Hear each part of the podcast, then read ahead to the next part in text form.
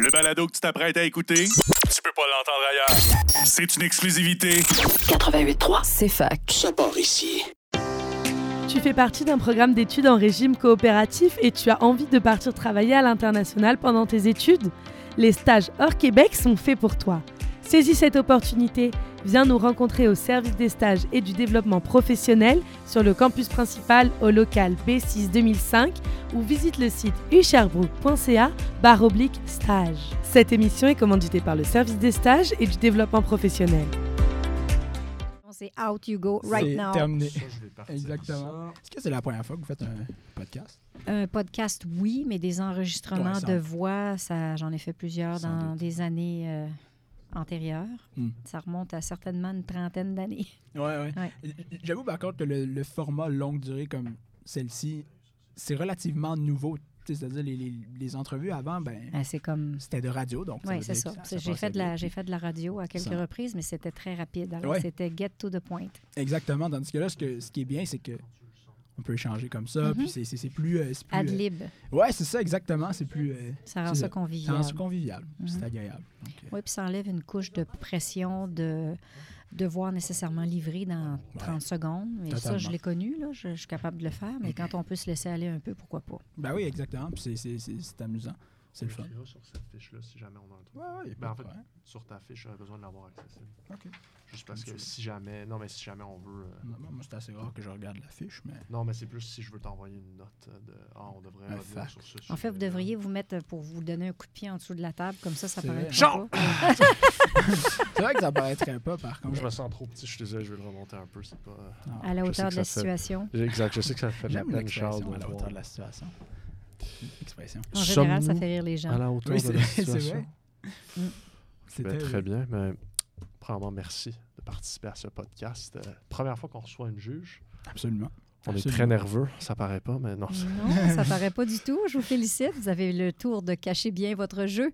On, on- on essaie le mieux possible. On essaie le mieux possible. Mais non, euh, merci beaucoup pour, euh, pour votre temps, euh, ben, pour cette discussion-là. Donc, Ça va être à mon tour de vous remercier pour l'intérêt et l'opportunité. Je trouve ça extraordinaire. On génial. parlera de. Je vais voir. si- Est-ce que je peux. Si j'éteins ça, ça va pas? Euh, non, non, ça va faire le bruit avec David Tu? Fortin, souviens-toi, oui. Ok, ouais, c'est vrai. Fait Non, qu'on on va laisse ouvert. même. Et euh, j'encourage, tu sais, dans la discussion, s'il y a un sujet qui vous vient, si Mhm. quelque chose qu'on a dit, vous voulez. Ah, je veux intervenir là-dessus. Interrompez-nous Oui, si d'accord. on et parle. vice-versa en Et passant. vice-versa. Et, et n'hésitez pas à aller dans les détails anecdotiques ou Mhm. les histoires personnelles qui vous viennent si vous voulez les partager. C'est toujours les gens se lient à ça. Et pour la promotion exacte, nous, ce qu'on fait, c'est que durant, tu sais, on fait un post parce qu'on dit nouvel épisode sorti, puis Mhm. ensuite, progressivement, on va mettre des, euh, des petits clips de 20 à 30 secondes Mhm. clés de la discussion. Je pose une question, puis là, il y a une réponse intéressante ou un moment humoristique. Et puis, ça, ça permet de faire la promotion sur des réseaux sociaux comme Instagram. Et avec les photos aussi, on va voir, moi, ce que je me pose comme, comme question, c'est qu'on va voir avec l'Université de Sherbrooke. Mhm. J'ai l'impression que c'est aussi, ça fait partie de votre mission ici. J'ai Mhm. l'impression qu'il y aurait quelque chose à faire euh, avec ce podcast-là, euh, avec l'épisode qu'on va sortir. Donc, on va voir au moment venu comment est-ce Quel qu'on genre de pourrait... diffusion? Mhm. C'est que- Quel, genre de promotion ils peuvent nous donner pour ça? Mhm. Euh, mais ça, ce sera à voir euh, un Puis, peu plus euh, tard. là. En termes en termes de, de consentement, est-ce que votre image euh, peut être euh, utilisée? Oui, euh, tout à fait. Je veux dire, on- évidemment, on s'engage à ne pas la dénaturer. Exact, mais si mettez-moi pas un corps, euh, vous savez quel genre de corps auquel je fais référence. Pas un beau corps, évidemment, avec ma tête dessus, ça non, mais Non. je suis pas inquiète du tout. non, Et on certainement peut pas. avoir- Puis même chose pour les propos aussi qu'on va, qu'on va diffuser et tout. euh, Moi, si j'ouvre la bouche, je suis responsable de mon ouverture de Absolument. bouche. La bonne nouvelle, c'est que comme on n'est pas en live, si jamais, avec votre responsabilité d'ouverture de Mhm. bouche, il y a quelque chose, vous êtes comme, Ben, Mhm. je préférerais pas mettre. Mhm. On peut faire du editing et Très on bien. peut euh, s'occuper de ça au montage, il n'y a aucun problème. Alors, le signe, euh, pour, parce que vous allez vous en faire des petits signes, vous, moi, le signe, ce serait celui-là. Parfait. Ou si vous préférez ah, mais comme aussi, les avions, tu sais, à tout moment, si par exemple, Eve mentionne- si vous avez besoin d'aller aux toilettes ou quoi que ce soit, Hmm, euh, on finit une phrase, bon. puis là, nous, au montage, sais, on peut prendre une pause de 5 minutes, même si ça enregistre, nous, au montage, on va juste l'enlever. Parfait. Fait que juste qu'on finit le propos, puis là, on prend une pause. Allez-y, n'hésitez pas à nous arrêter. On va reprendre la question après, Bien. de toute façon. Donc, Euh, je pense donc, que. euh, ben ouais, je ça pense fait- que. Est-ce que vous avez des questions avant qu'on commence? Non, pas du tout. Non, Parfait. en autant que vous me disiez si jamais je suis trop loin du micro ou si je l'embrasse de trop proche, Ben, vous ça, me on ferez va, signe. je vais m'assurer, mais là, il me semble que votre son est très, très Le bon. son est, est Ouais, correct. Il est clair. puis, il arrive puis aussi, l'avantage avec les écouteurs, c'est qu'on on peut se gager en Exact, bon c'est ça. On, français. on s'é- on s'écoute parce que là, on voit que bon, Mhm. quand je parle. Que, euh, premièrement, un merci spécial à Eve qui va Oui. enregistrer Merci. le podcast, euh, qui va Oui. faire les plans de caméra. Tout est du bénévolat. Euh, donc, euh, Ça Charles, permet aux autres de se, se focusser sur euh, Oui. leur contenu. Exactement. sommes-nous prêts? Eve, caméra sur nous. caméra sur nous. Alors, vas-y, mon Charles, parle-nous ça. Bon, ben, bonne journée. Bon, bonne journée. Bon, ça commence bien. Bonne journée. Bonjour, Bonjour. Madame la juge d'alerte. On parlait du stress tantôt, là. C'est parti, là. Bonne journée, bonsoir. Bienvenue au podcast Mille et une voix du succès. Charles a un peu de difficulté en ce moment. Je vais nous Il lancer. n'y a Non, pas de problème. on est très content de vous accueillir aujourd'hui. Première fois pour nous. On reçoit une juge. Oui, absolument. S'assurer de ne pas s'inculper sur quoi que ce En fait, soit. en, en fait, ce qui est, ce qui est amusant, c'est qu'on n'arrête pas de dire c'est les premières fois, mais en fait, ça fait pas si longtemps qu'on a commencé le podcast, donc chaque. Ouais, ça, on devrait la arrêter. première fois. On devrait, On devrait arrêter c'est toujours une ça. première Je pense fois. que ça va être plus. euh, euh, ouais, ça va être, euh, ça va être mieux comme ça. Mais euh, oui, non, ça, euh, comme Paul le dit, on est très content de vous recevoir euh, aujourd'hui. Puis je pense que ça pourrait être bien pour les gens qui écoutent. euh, si vous pouviez vous, vous introduire euh, en racontant un peu votre parcours, euh, peut-être en deux ou trois événements euh, qui vous ont marqué particulièrement pour un peu mettre la table et euh, que tout Très le monde bien. commence. euh. Qu'est-ce qui vous a mené à être la juge d'alerte? Bon, ben, je pense que ça se fait dans un, en deux temps, principalement. Le premier en cinquième année. On est précoce ou on ne l'est pas. Alors, en cinquième année, euh, j'ai vécu une expérience. Je changeais d'école. J'ai passé de l'école publique à l'école privée. Et euh, j'ai euh, j'ai eu une expérience où j'étais un petit peu coquine, un peu tannante, l'histoire de l'adaptation. Et je jouais des tours. J'ai toujours joué des tours. êtes sûr qu'on voulait qu'on diffuse ça? Absolument, absolument. La, la- la principale intéressée, visée par mes, euh, par mes petits jeux, euh, parfaitement au courant de ce qui s'est passé. On s'en est déjà reparlé plusieurs années après ça. Vous comprendrez pourquoi. Alors, je jouais des tours et puis il y avait une, petite étudiante qui était là, qui était un peu comme la chouchou, parce que son papa faisait beaucoup de cadeaux aux religieuses. Et puis moi, j'ai compris le concept de tout le monde est traité également. Ça rentrait dans ma tête en cinquième année. J'aimais pas ça, cette façon de faire-là. Pas que j'étais jalouse, mais ça me préoccupait. Je trouvais que ça n'avait pas sa place. En tout cas, on part d'où on part et on est comme on est. Alors, euh, moi, ça, j'aimais pas ça. Alors, j'ai dit, on va y faire un, tour. J'avais roulé une ceinture, euh, sa ceinture de manteau que je lui avais piquée devant tout le monde. Et puis, je l'avais roulée dans ma main, mais juste assez pour faire sortir à peu près l'équivalent d'à peu près 12 pouces, 12-15 pouces. Et je suis, j'ai parlé avec des copines, et je leur, parce que c'est une école de filles, je leur ai expliqué que j'allais jouer un tour. à- elle s'appelle Geneviève. Et j'ai dit j'allais jouer un tour à Geneviève. J'allais faire semblant de faire tremper sa ceinture au-dessus de la bouche d'égout. Alors, évidemment, Pas elle. L'illusion était presque parfaite puisque j'ai été accusée d'avoir fait tremper pour vrai la ceinture, alors que je faisais juste la, la soulever à peine de la grille, mais on voyait jamais le petit bout qui dépassait. Alors tout donnait l'impression que la, la- la ceinture était vraiment dans le fond du trou et qu'elle trempait dans des eaux usées. Alors, euh, le professeur de cinquième année m'a fait un procès dans la classe. Primaire, là. Primaire, Au en cinquième primaire, année, exactement. On m'a fait un procès, carrément un procès. Une audition a eu lieu. Alors, euh, le concept de audi alteram partem, c'est-à-dire entendre chacune des parties, a été mis euh, à, à- à satisfaction ou à exécution. Et euh, finalement, pour faire une histoire courte, j'ai appris deux choses cette journée-là. Il y a les forts et il y a les moins forts. Alors, j'avais des copines qui savaient très bien que j'avais vraiment roulé à peine la ceinture puis qu'elles ne trempaient pas. Et elles se sont finalement rangées du côté des forts, c'est-à-dire de la Geneviève en question, en disant non, non, non, je pense que la ceinture, elle a vraiment trempé, de sorte que j'ai été trouvée coupable. Alors, j'ai trouvé ça très difficile parce que, au-delà du fait que je m'étais exprimée pour expliquer ce que je viens de vous expliquer, bien, malheureusement, semble-t-il que ma crédibilité ne faisait pas le poids en termes de nombre. Et ça, c'est un épisode qui m'a marqué. Et quand on nous a demandé quelques mois plus tard, ben, écrivez donc, qu'est-ce que vous aimeriez faire dans la vie?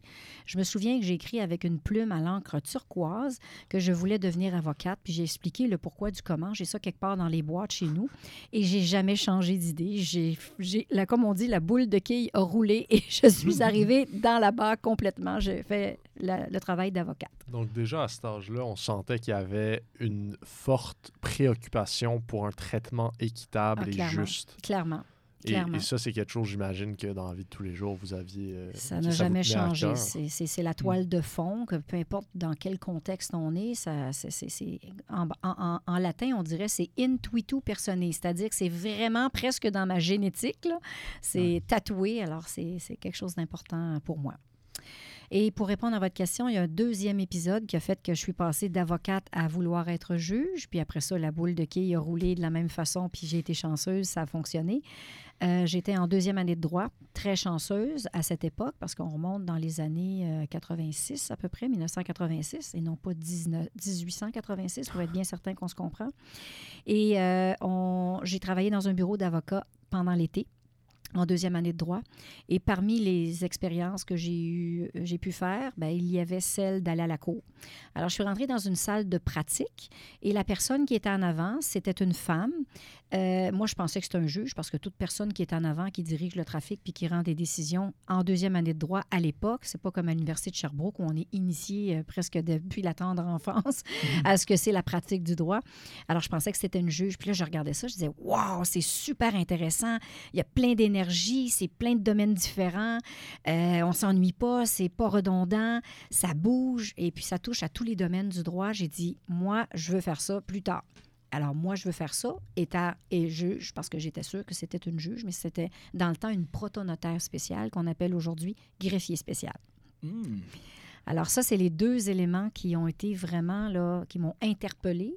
Et euh, je pense qu'il y a comme une, peut-être une vocation à quelque part. Puis je suis très chanceuse parce que des fois, on peut avoir une vocation, un appel ou avoir un désir. Puis en bout de piste, des fois, ça marche pas. Mais moi, été vraiment chanceuse parce que ça s'est réalisé. C'était le plus beau rêve. Et, et comment est-ce que ça. c'est- Quelle est la progression? Parce que pour être juge, si je me trompe pas, il faut être avocat avant. Tout à fait. Et comment ça s'est passé pour vous? Est-ce que vous avez euh, pratiqué euh, dans le domaine, euh, ben, en fait, de, de- comme euh, avocate en litige ou comment ça s'est, comment est-ce que la transition s'est passée entre avocate euh, et juge? Très bien. Alors, il faut savoir que pour devenir juge, il faut minimalement 10 ans d'exercice comme avocat. Peu importe dans quel domaine. Évidemment, c'est sûr que si on veut être juge, le fait de pratiquer en litige, c'est-à-dire dans les dossiers où on va déjà à la cour devant les juges, euh, ça nuit pas parce qu'on prend de l'expérience, on voit comment ça fonctionne, tant pour le travail de l'avocat que pour voir comment un juge fonctionne dans une salle de cour, plusieurs juges parce qu'on a plusieurs expériences. Alors, euh, moi, j'ai choisi de faire du litige, mais de faire du litige général parce que quand j'ai commencé, j'ai eu l'opportunité de travailler avec euh, mon, mon premier mentor qui, lui, faisait du civil, du criminel, du droit disciplinaire. On faisait de tous les types de droits. Et ça, moi, je trouvais ça hyper intéressant parce que j'avais une curiosité générale et elle était satisfaite par cette pratique-là, d'aller développer des réflexes avec différents fardeaux de preuve. Donc, j'ai été en litige toute ma vie, mais j'ai fait plein de domaines différents. Et je le faisais de manière tout à fait volontaire, particulièrement parce que à partir de deuxième année de droit, je savais que ça me tentait d'être Ouais. juge. Donc, je me disais, plus j'ai de cordes à mon arc, Développer le- Plus- l'expertise partout un peu et voilà, généraliste. plus ça va être facile rendu sur le banc, parce qu'on appelle ça être sur le banc. Puis ne, ne vous, détrom- ne vous trompez pas, on n'est pas debout sur le banc. On appelle ça siéger au sens d'être assis sur un banc. Alors, assis sur un banc, c'est le travail que le juge fait. On siège sur un banc. Et non Puis, pas un banc de parc, Par évidemment. non rapport, à, par rapport à ce travail qu'un juge fait, euh, prenons, vous êtes juge à la Cour supérieure, je me Oui, pas. exact. Prenons, euh, prenons ça comme exemple. À quoi ça va ressembler une semaine quotidienne euh, pour un travail d'un juge? Est-ce que c'est quelque chose qui change constamment ou est-ce qu'il y a quand même des trucs... Une Qui semaine reviennent? quotidienne. Ouais, une, Constamment? une semaine quotidienne. Pardonnez ma semaine. formulation. Une semaine la- normale Oui, quotidienne. oui. C'est un mauvais... Une Mauvais mot. à chaque En ligne en plus, aïe, aïe, aïe. Mais donc, c'est ça. Une semaine normale d'une juge, à quoi ça ressemble? Qu'est-ce qui se passe dedans? Bon, alors une semaine normale, c'est le mot normal. La seule caractéristique qu'il y a, c'est que c'est très occupé. En général, je vous dirais que les trois quarts du temps, on est occupé à entendre des causes, des causes dans différents domaines.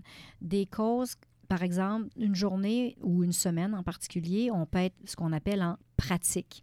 La pratique, c'est beaucoup, beaucoup, beaucoup de dossiers, des salles à volume où chaque petit épisode qui mène du point A au point B dans un dossier, le point Z étant le procès, alors nous, nous est présenté. Il y a des, des- des différents. Les gens ne s'entendent pas sur un, pour faire progresser le dossier. Alors, ils viennent soumettre leurs problématiques au juge. Alors, on appelle ça des semaines de pratique. Alors, on peut avoir sur un rôle 200 dossiers qui sont inscrits pour gérer toutes sortes de petites choses. Et sur un rôle, euh, un Un rôle de, de juge, vous voulez dire? Oui, ou- un rôle de juge. Alors, qu'est-ce que c'est le rôle? C'est quand on dit à tour de rôle, c'est les uns après les autres. Alors, les avocats, quand ils veulent venir soumettre un problème à la cour, s'inscrivent sur un papier. Et là, ben, le premier inscrit a son dossier numéro un, le deuxième qui s'inscrit a le dossier numéro 2, et ainsi de suite jusqu'à, par exemple, 200. Ça ne veut pas dire qu'on va entendre 200 dossiers, parce que entre le moment où ils s'inscrivent et le moment où on vient à la cour, qui peut être une couple de jours plus tard ou une couple de semaines ou une couple de mois plus tard, des fois, le dossier a progressé, les gens se sont entendus totalement ou partiellement, ou ont décidé de laisser tomber leur demande parce qu'ils ont décidé de régler le dossier carrément au complet. Alors ça, c'est des jours de pratique. Euh, dans le district où je suis présentement, on peut avoir euh, trois ou quatre jours de pratique, mais dans différentes villes. Alors, je peux être une journée à Sherbrooke, je peux être une journée à Granby, je peux être une journée à Cowansville, puis je peux être une journée à Mégantic. Ça peut arriver comme ça. Alors, on se promène. C'est pas la cour itinérante, mais moi, c'est les quatre palais que je couvre présentement.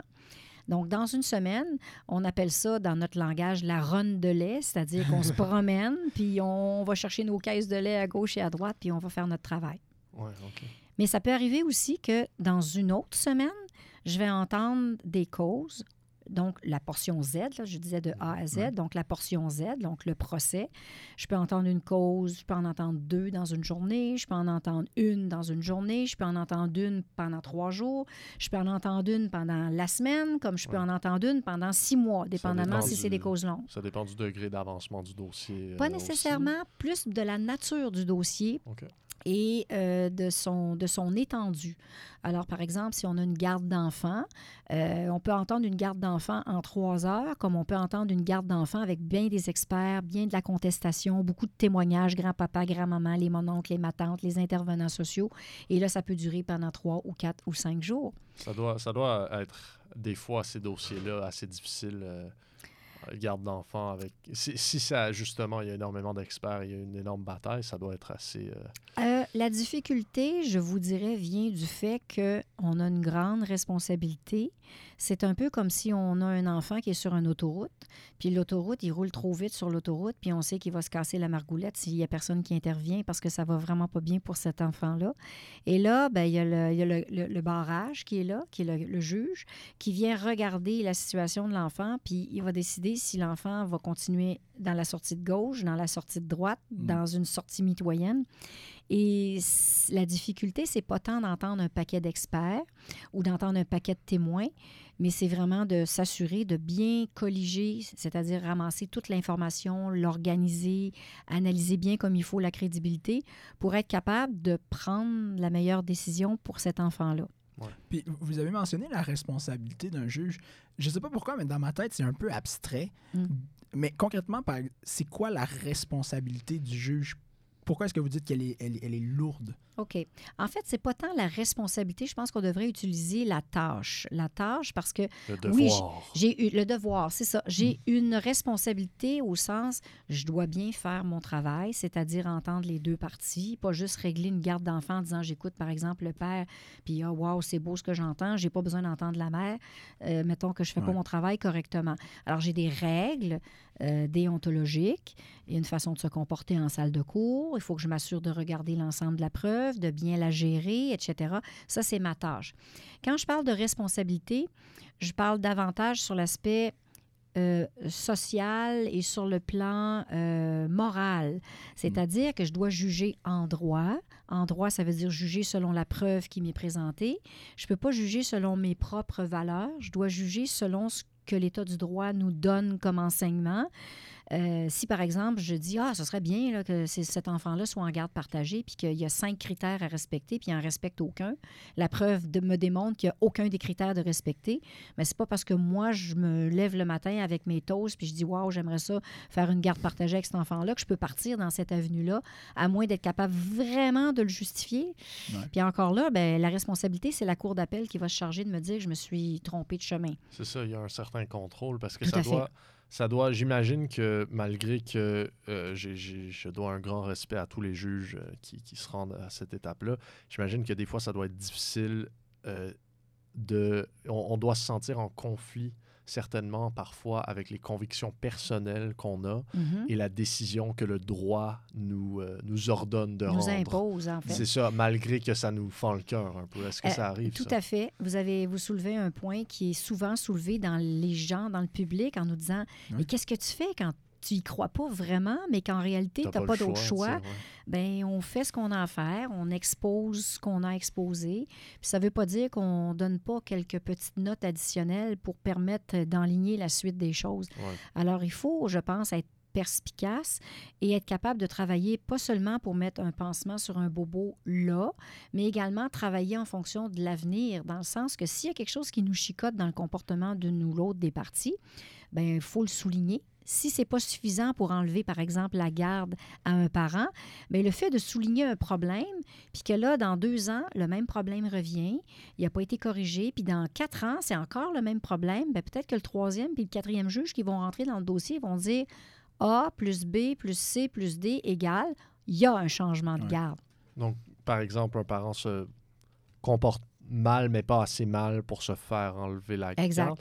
Et là, vous le soulignez dans les motifs. Oui, Et là, un autre juge peut aller le chercher. exact. euh, En disant, écoutez, ça fait quatre ans qu'on vous dit que d'arrêter de filmer votre enfant quand il revient euh, de chez sa mère pour lui faire passer un contre-interrogatoire en règle pour dire qu'est-ce que tu as fait, qu'est-ce que tu as mangé, ah. Est-ce que le conjoint de ta mère euh, t'a touché à des endroits délicats?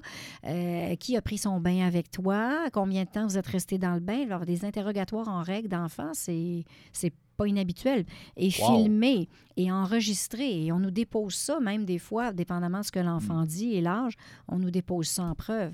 Les parents se de- servent de leur enfant, dans le fond. Oui. On appelle ça instrumentaliser un enfant. S'en servir comme instrument pour arriver à une fin X ou Y, c'est une réalité à laquelle on fait face parfois. Mais moi, ce qui, ce qui, ce qui me fascine par rapport à ça, c'est que derrière ces, ces- ces comportements-là, il y a, il y a un humain, puis il y a des raisons qui sont profondément humaines. Mm. Est-ce que, est, est-ce que vous considérez que votre travail, votre métier, est un métier profondément humain ou à la, à la quête de comprendre? Clairement. La moi, créature, Moi, j'ai euh? toujours, quand j'enseignais au barreau, euh, j'enseignais aux futurs avocats, la première chose que je leur disais, le droit, c'est beau, mais le droit, c'est pas abstrait, ça s'applique à de l'humain. Et si ça s'applique à de l'humain, ben pour bien appliquer, puis choisir les bonnes solutions, donner les bons conseils, faire les bonnes propositions, bien gérer votre dossier, ben si vous connaissez pas l'humain avec qui vous travaillez et l'humain contre qui vous avez à travailler, il vous manque des gros morceaux pour que le gâteau lève. Le gâteau, c'est la solution, c'est l'approche. Oui, parce que je suppose. Parce que. eh, Est-ce que. OK. Comment. Est-ce que Prends- je prends une pourrais- seconde, Oui, ça. prends une faut, faut- seconde, faut que tout je va bien. Vous devez évidemment. Ben, évidemment. Dans ma tête, vous devez comprendre la personne qui se présente devant vous. Mhm. Que ce soit la partie demanderesse ou la partie euh, défendresse, vous devez comprendre les deux parties. C'est quoi une caractéristique qui est importante pour euh, un juge, une juge, pour s'assurer de bien comprendre, oui, le dossier, mais l'humain ou les, les- les deux parties humaines qui sont, qui sont devant vous? Est-ce que c'est l'empathie? Est-ce que c'est. Ouais, c'est ça. Ou c'est quoi Mhm. la. Est-ce qu'on doit. Est-ce que c'est normal? Est-ce qu'on doit ressentir quelque chose? Est-ce que. J'essaie de comprendre, en fait, est-ce que pendant le procès, vous allez avoir beaucoup d'empathie pour les parties qui se Mhm. présentent devant Et vous? si je peux renchérir juste avant Oui. la réponse, j'ai l'impression que ce qui est intéressant avec cette question-là, c'est que moi, la perception avant d'arriver en droit que j'avais d'un juge, c'est quelqu'un euh, de froid, Mhm. quelqu'un qui est Pareillement. détaché de la cause parce qu'il doit juger euh, justement, donc il ne peut pas être investi émotivement. Mm. Donc, parallèlement à la question de est-ce que justement ça améliore un juge d'avoir de l'empathie ou est-ce que c'est empathie le bon mot? C'est- Ben, en fait, dans un premier temps, je, je- je vais faire du pouce sur votre, dernière, euh, votre dernier énoncé, votre perception, qui est la perception de la majorité des gens qui n'ont pas eu affaire au système judiciaire ou qui ont eu affaire au système judiciaire il y a plusieurs, plusieurs, plusieurs, plusieurs années. Ah, dans- Alors, la manière de travailler des juges s'est modifiée, à mon humble avis. Euh, D'une part, parce que je l'ai vécu comme avocate en voyant comment les juges travaillaient du temps que j'étais avocate. Il y a quand même une certaine évolution. Et même depuis que je suis juge, ça fait quand même 14 ans, je vois le profil des juges, des nouveaux juges qui entrent et le type de formation qu'on donne, les focus là où on les met pour développer le maximum, premièrement, de connaissances générales, par exemple sur le plan social, sur le plan démographique, sur le plan de la- des différentes cultures de- des gens qui se présentent devant nous. C'est fini le temps euh, du blanc caucasien ou euh, de la personne qui parle anglais. C'était pas mal ça, le- ce qu'on avait de- comme, comme public cible. Maintenant, on, on a des gens qui viennent de partout. Il y a beaucoup d'immigration. Il y a des gens qui arrivent avec des cultures. Alors, si, pour répondre à votre question, un juge qui n'est pas empathique, à mon avis, il manque une corde à son arc. Euh, d'être conscient qu'on est peut-être plus ou moins empathique, ça peut être une chose. D'essayer de travailler ça, à tout le moins en comprenant d'où viennent les gens dans leur expérience de passé X, Y ou Z qui a pu les amener à poser les gestes qu'ils ont posés. Je vous donne un exemple pour illustrer.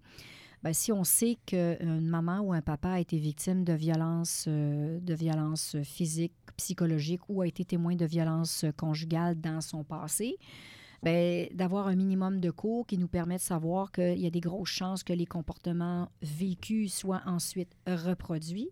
Bien, si on a ce papa-là ou cette maman-là devant nous et qu'on ne va pas chercher l'information, c'est sûr qu'il nous manque un petit quelque chose. Alors, l'empathie, c'est un outil de travail. On ne peut pas juger qu'avec l'empathie. Mais à mon avis, les juges de 2023-2024 et, et plus, il faut absolument que dans nos jugements, on fasse preuve d'une certaine empathie, même si on n'est pas psychothérapeute. Puis, est-ce que vous êtes beaucoup en, contact avec les, personnes qui, siègent à votre cour? Est-ce que ça, peut être les, témoins, les avocats? Quelle est votre relation avec eux? Parce qu'on a un peu tous l'image de. Vous voyez, euh, on, a la juge qui, qui est sur son, son siège, puis là, euh, elle regarde et s'assure que toute la, la cour se passe bien, elle pose certaines questions. Mais est-ce que vous avez des, des relations euh, euh, professionnelles autres avec, ces, avec les, les différentes parties? Pas non, nécessairement. non, non, parce que idéalement, euh, si moi, prenons, prenons l'exemple que j'ai des relations professionnelles, que vous êtes les deux avocats, un de la demande, l'autre de la défense, puis pour X raisons, j'ai des relations avec votre collègue parce qu'on joue On au a golf ensemble, à toutes, exemple. les, à toutes les ou- fins ouais. de semaine ou qu'on a travaillé qu'on ait travaillé ensemble, on a des règles à respecter. Si ça fait plus que cinq ans, euh, évidemment, si on est resté en contact puis on a encore des soupers dans le temps des fêtes puis que je suis la marraine de votre fille ou de votre garçon, euh, je comprends que vous en avez peut-être pas, mais en tout cas, mettons, J'en prenons un scénario. Euh, ce serait pas opportun. Ce serait pas opportun parce que je pourrais être, je pourrais être vue comme ayant un préjugé Oui. Mm. favorable dans ce cas-ci. Mais si, par exemple, on a déjà eu euh, euh, maille à, à partir ensemble, puis que vous avez déjà été euh, pas fin avec moi, puis euh, là, vous, vous m'avez comme juge sur le banc, c'est vous qui allez dire Euh, Je suis Ouais. pas sûre que j'ai envie que ce soit elle qui décide de la cause de mon client, parce que ça même pas la face, qu'est-ce qu'elle va faire? Ça doit être délicat dans ces moments-là, euh, parce que j'imagine que ce qui se passe, c'est une demande de récusation. Euh, ça doit être délicat dans ces moments-là où, on va dire, avec certains juges, j'imagine que ce serait délicat de demander Monsieur, Madame la juge, j'aimerais que vous vous retiriez parce que j'ai Mhm. l'impression que vous ne serez pas objectif Mhm. dans mon cas. Mhm. Est-ce que ça arrive souvent? Et si oui, comment est-ce que c'est? Et demande de récusation juste pour l'audience? Ah oui, Juste définir. euh, Alors, une demande de récusation, c'est lorsque je me présente devant un juge ou une juge euh, avec qui, euh, il y a cinq ans, euh, je sais pas moi, je l'ai traité d'imbécile Mm. ou quelque chose. Et donc, moi, j'ai l'impression que cette personne-là ne sera pas objective avec moi ou il y a un problème Mm. avec la partialité. Et donc, je demande euh, essentiellement d'avoir un juge ou une juge différent pour décider de mon cas Mhm. afin de favoriser la partialité de la justice. Donc, dans ces cas-là, est-ce que c'est parfois délicat Est-ce qu'il y a des situations où les C'est toujours délicat. Puis en fait, pour faire encore une fois du pouce, ça peut être l'avocat qui est le problème ou l'avocate, mais ça peut être aussi le client qui a été un client. Par exemple, si moi j'étais euh, dans un domaine où j'étais tout le temps contre ce- cette entreprise-là comme avocate, puis que là, tout d'un coup, cette entreprise-là vient devant moi, fait une demande, est-ce qu'ils vont être à l'aise si j'ai toujours été contre dans le passé? Alors, c'est- il y, a- il y a un paquet de situations qui peuvent euh, soulever une demande de récusation. Cependant, un, c'est toujours délicat. Hein, on s'entend que les gens sont mal à l'aise avant de dire euh, bye bye, j'ai pas confiance en vous, parce que finalement, c'est ça que ça veut dire. Mais il faut vraiment, c'est pas juste une question de dire, bon, je n'aime pas la face, les couettes sont pas bien placées aujourd'hui, ou, ou de manière générale, je sais pas, j'aime pas tellement son approche de manière générale. C'est- Ça prend beaucoup pour demander à un juge de se récuser. Mais une chose est certaine, euh, puis ça, c'est quelque chose que moi, je pratique euh, régulièrement. La minute que je vois qu'il y a un minimum de quelque chose qui peut soulever un semblant de début de potentielle perception, vous voyez jusqu'à vraiment quel point ça tout va, petit, là, tout petit, j'aime mieux le soulever moi-même. OK? Alors, je vais arriver sur le banc et je vais dire voici, j'ai déjà eu euh, tel genre d'interaction dans le passé avec telle personne, dans tel contexte. Puis là, on annonce nos couleurs. Tout Euh, je sur la je veux que vous le sachiez. Personnellement, ça fait dix ans que ça s'est passé, par exemple. Je n'ai pas de sympathie particulière. On n'a pas continué d'entretenir des relations depuis cet événement-là. Euh, mais je tiens à ce que vous le sachiez et je vais vous demander de- d'aller parler en privé avec vos clients. euh, pour que vous puissiez leur expliquer les tenants et aboutissants, c'est-à-dire qu'est-ce qu'ils peuvent faire ou pas faire, est-ce qu'ils en ont assez ou pas assez pour demander ma récusation. Moi, je ne pense pas dans ce cas-là que je, mon, mon- mon jugement va être euh, altéré au sens de donner un, pré, un pré- pas un préavis, mais un préjugé favorable à la partie. Mais c'est à vous de regarder la situation. Quand je fais ça, 95% du temps, les gens reviennent, puis le fait que ça a été divulgué et expliqué, ils ont l'occasion de voir le visage, la- le comportement, etc., du juge qui est en train de dire voici. Et la liberté est laissée de dire ah, je suis moins à l'aise, j'aimerais mieux prendre quelqu'un d'autre. En général, ils disent non, on vous fait confiance pour telle, telle, telle raison. C'est noté au procès verbal. Merci, bonsoir. Tout le monde est protégé. Et on commence, puis on fait ce qu'on a à faire. Ça veut dire qu'il y en a toujours un petit gossant qui va s'en servir. Je suis comme moi, impartialité. Non, j'aimerais un autre juge. Moi, Ouais, j'aimerais- mais, mais je peux vous dire une chose, c'est que, euh, puis le conseil que je donnerais à de futurs avocats, on ne peut pas juste se présenter. C'est déjà arrivé, des gens qui ont simplement dit, ben moi, je demande votre récusation, parfait, pas de problème. Euh, Expliquez-moi pourquoi. C'est pas de dire, je vais aller y Ah. penser pendant deux Ah, jours, puis je vais pas, vous euh, revenir. C'est comme, c'est pas comme je te vois la face le matin, je t'aime pas la face, hop, récusation. Parce que là, vous perdez beaucoup de crédibilité, évidemment. Alors, il faut avoir quelque chose de structuré et euh, il n'y aura pas de demande de récusation qui va être entendue sans qu'il y ait une demande écrite. On ne fait pas ça, excusez-moi l'expression, sur le coin de la table Mhm. ni sur la gueule, parce que c'est très sérieux. Puis si le juge, il y a des motifs, par exemple, pour qu'il se récuse, puis il ne veut pas se récuser, alors des fois, nous, on dit non, moi, je ne l'entends pas. Ça m'est déjà arrivé, je suis arrivé dans un dossier, puis on avait euh, du volume, du volume. Je me rappelle, le dossier était, était c'est quoi ça, deux pieds d'épais? Deux, Et là, j'étais concentrée pour regarder ça. Puis les noms, à un moment donné, on ne peut pas retenir les noms de tout le monde dans une vie d'avocat. J'ai été 22 ans avocate avant de monter sur le banc. J'en ai rencontré du monde. Mais à un moment donné, je rentre, je prépare mon dossier, j'arrive sur le banc, puis là, je regarde. Et là, je mets une face avec le nom. Puis je dis, Hmm, est-ce que vous étiez impliqué dans tel et tel dossier, vous? Oui. Hi, je me rappelle d'un contre-interrogatoire euh, assez euh, rock'n'roll que je vous ai fait subir. Je pense que je vais moi-même demander de me récuser parce que j'étais pas capable d'être objective. Je l'aurais slogué. C'est pas compliqué. J'aurais continué de sloguer. Alors, c'était pas à son avantage. non, c'est ça. Non, non, c'est... c'est- La formulation m'a surprise. Et, et voilà. Ben non, mais ça, c'est, ça, c'est, ça, c'est la juge Dallaire avec ses expressions un peu, un peu folles. Ben, tu sais, non, mais c'est- ça me rassure sur le, le- la confiance que j'ai dans le système de droit, c'est qu'on a des juges qui sont prêts à dire, ben, je l'aurais slogué. Fait que je me récuse. Ben là, non, mais c'est Écoute, je l'aurais peut-être pas slogué. Là. On, on parle non, pour oui. parler, mais disons que je- elle partait déjà dans mon esprit avec un doute sur la crédibilité parce que je l'avais déjà passé à tabac puis je l'avais euh, ouais, comme, ouais, comme, ouais. comme disait quelqu'un que je connais il, reste- il ne restait que les cils sur l'oreiller alors le reste avait disparu merci bonsoir Puis, puis ça me fait penser d'ailleurs parce que vous avez mentionné très brièvement le, le style de juge. Mhm. Euh, Qu'est-ce que vous voulez dire par là? il y a des styles de, de, de juges. Vous n'êtes pas de- tous pareils? Non, mais- non, non, la question est peut-être un peu étrange. Non, la question Mais- n'est pas mais- étrange du tout. On a notre personnalité. Alors, il y a- il y a- on, peut, on peut avoir euh, le style juge tout court. Et c'est quoi le style juge? C'est, est-ce que c'est le style juge qu'on a vu dans un film il y a 30 ans? Est-ce que c'est le style juge qu'on a aimé quand on était à la cour et on disait Wow, j'aimerais ça être comme lui ou comme elle? Ça, c'est mon style de juge. Est-ce qu'on est la personne qu'on est avec certaines atténuations? hein? Comme moi, j'aime bien rigoler. Elle, C'est pas tout le temps drôle sur le banc, puis on n'est pas là pour rigoler. Mais est-ce que ça va nous empêcher, euh, si par exemple, il se passe un événement particulier dans la salle, euh, de, ne, de ne pas rire? Ben, ça peut arriver qu'on va rire. Ouais. Alors, euh, quel est le style de juge? Le style est intu- in- intimement lié à la personnalité. C'est sûr qu'on va aller chercher des choses qui sont des, des comportements qui sont attendus d'un magistrat, mais avec une, une petite, euh, disons, Touche. une petite touche personnelle. Donc, par exemple, comment est-ce que vous décririez votre style de juge? Quel genre de juge êtes-vous? Euh, ben, premièrement, je pense et je travaille très fort pour être un juge très euh, ouverte, très euh, empathique. Mon objectif, c'est de faire en sorte que la justice ait un visage humain et pas juste un visage neutre de la statue avec son plateau, les- Ouais. le plateau plus haut puis le plateau plus bas. Euh, je pense que ça s'impose aujourd'hui. Les gens qui viennent devant nous ont des difficultés de vie. Euh, des fois, c'est la, décision de leur vie. Ça va changer leur vie. Et on ne peut pas juste être des juges qui travaillons avec le fouet puis qui rendons des décisions en droit sans, sans égard à la position de l'un de l'autre.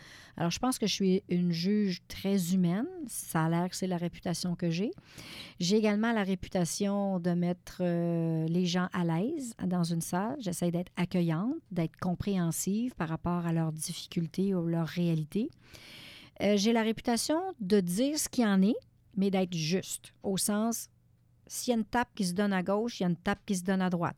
Et j'ai toujours la fameuse expression qui fait sourire euh, habituellement les avocats quand je dis ce qui est bon pour Minou est bon pour Pitou. Alors, si un avocat fait une objection sur la pertinence, par exemple, le verre d'eau n'est pas pertinent, puis je dis effectivement, je vais maintenir l'objection, le verre d'eau n'est pas pertinent. Si de l'autre côté, on s'essaye à faire On quelque ce verre chose d'eau-là. Avec le verre d'eau, ben, je vais dire, vous vous souvenez de la règle, ce qui est bon pour Minou est bon pour Pitou. Alors, euh, je vais maintenir l'objection également pour que Oh, tout le mon monde sente qu'il est traité de la même manière. J'imagine arriver en cours euh, et genre avoir subi un procès avec la juge d'alerte et là, pas réaliser que je suis avec une juge différente. Je suis comme, Ben, monsieur le juge, ce qui est bon pour Minou est bon pour Pitou. Il a essayé de faire l'argument, mais peut-être que. Ben, vous savez qu'il y, a des- il y a des avocats, des avocates qui reprennent des expressions de certains collègues en disant votre collègue, comme le dit si bien votre collègue X, telle chose, telle chose, telle chose. Alors, c'est le fun, un on apprend ce que nos collègues disent dans la salle de cours. Ouais, c'est vrai. J'aimerais. euh, ben, en fait, Charles, si tu avais une autre question à poser là-dessus, j'allais nous rediriger vers euh, la responsabilité. si Ah, ben, oui, oui, ben, ah, ah, oui. Ben, c'est une question que j'aurais peut-être dû poser plus tôt, mais je sais qu'on voulait euh, y toucher, puis ça, ça, me- ça me brûle un peu la tête depuis tantôt. C'est moi, je suis une personne, pour ceux qui me connaissent, euh, je me remets beaucoup en question très facilement, et de ce fait des fois euh, de manière malsaine, et donc j'ai l'impression que moi j'aurais beaucoup de difficultés à être juge par Mhm.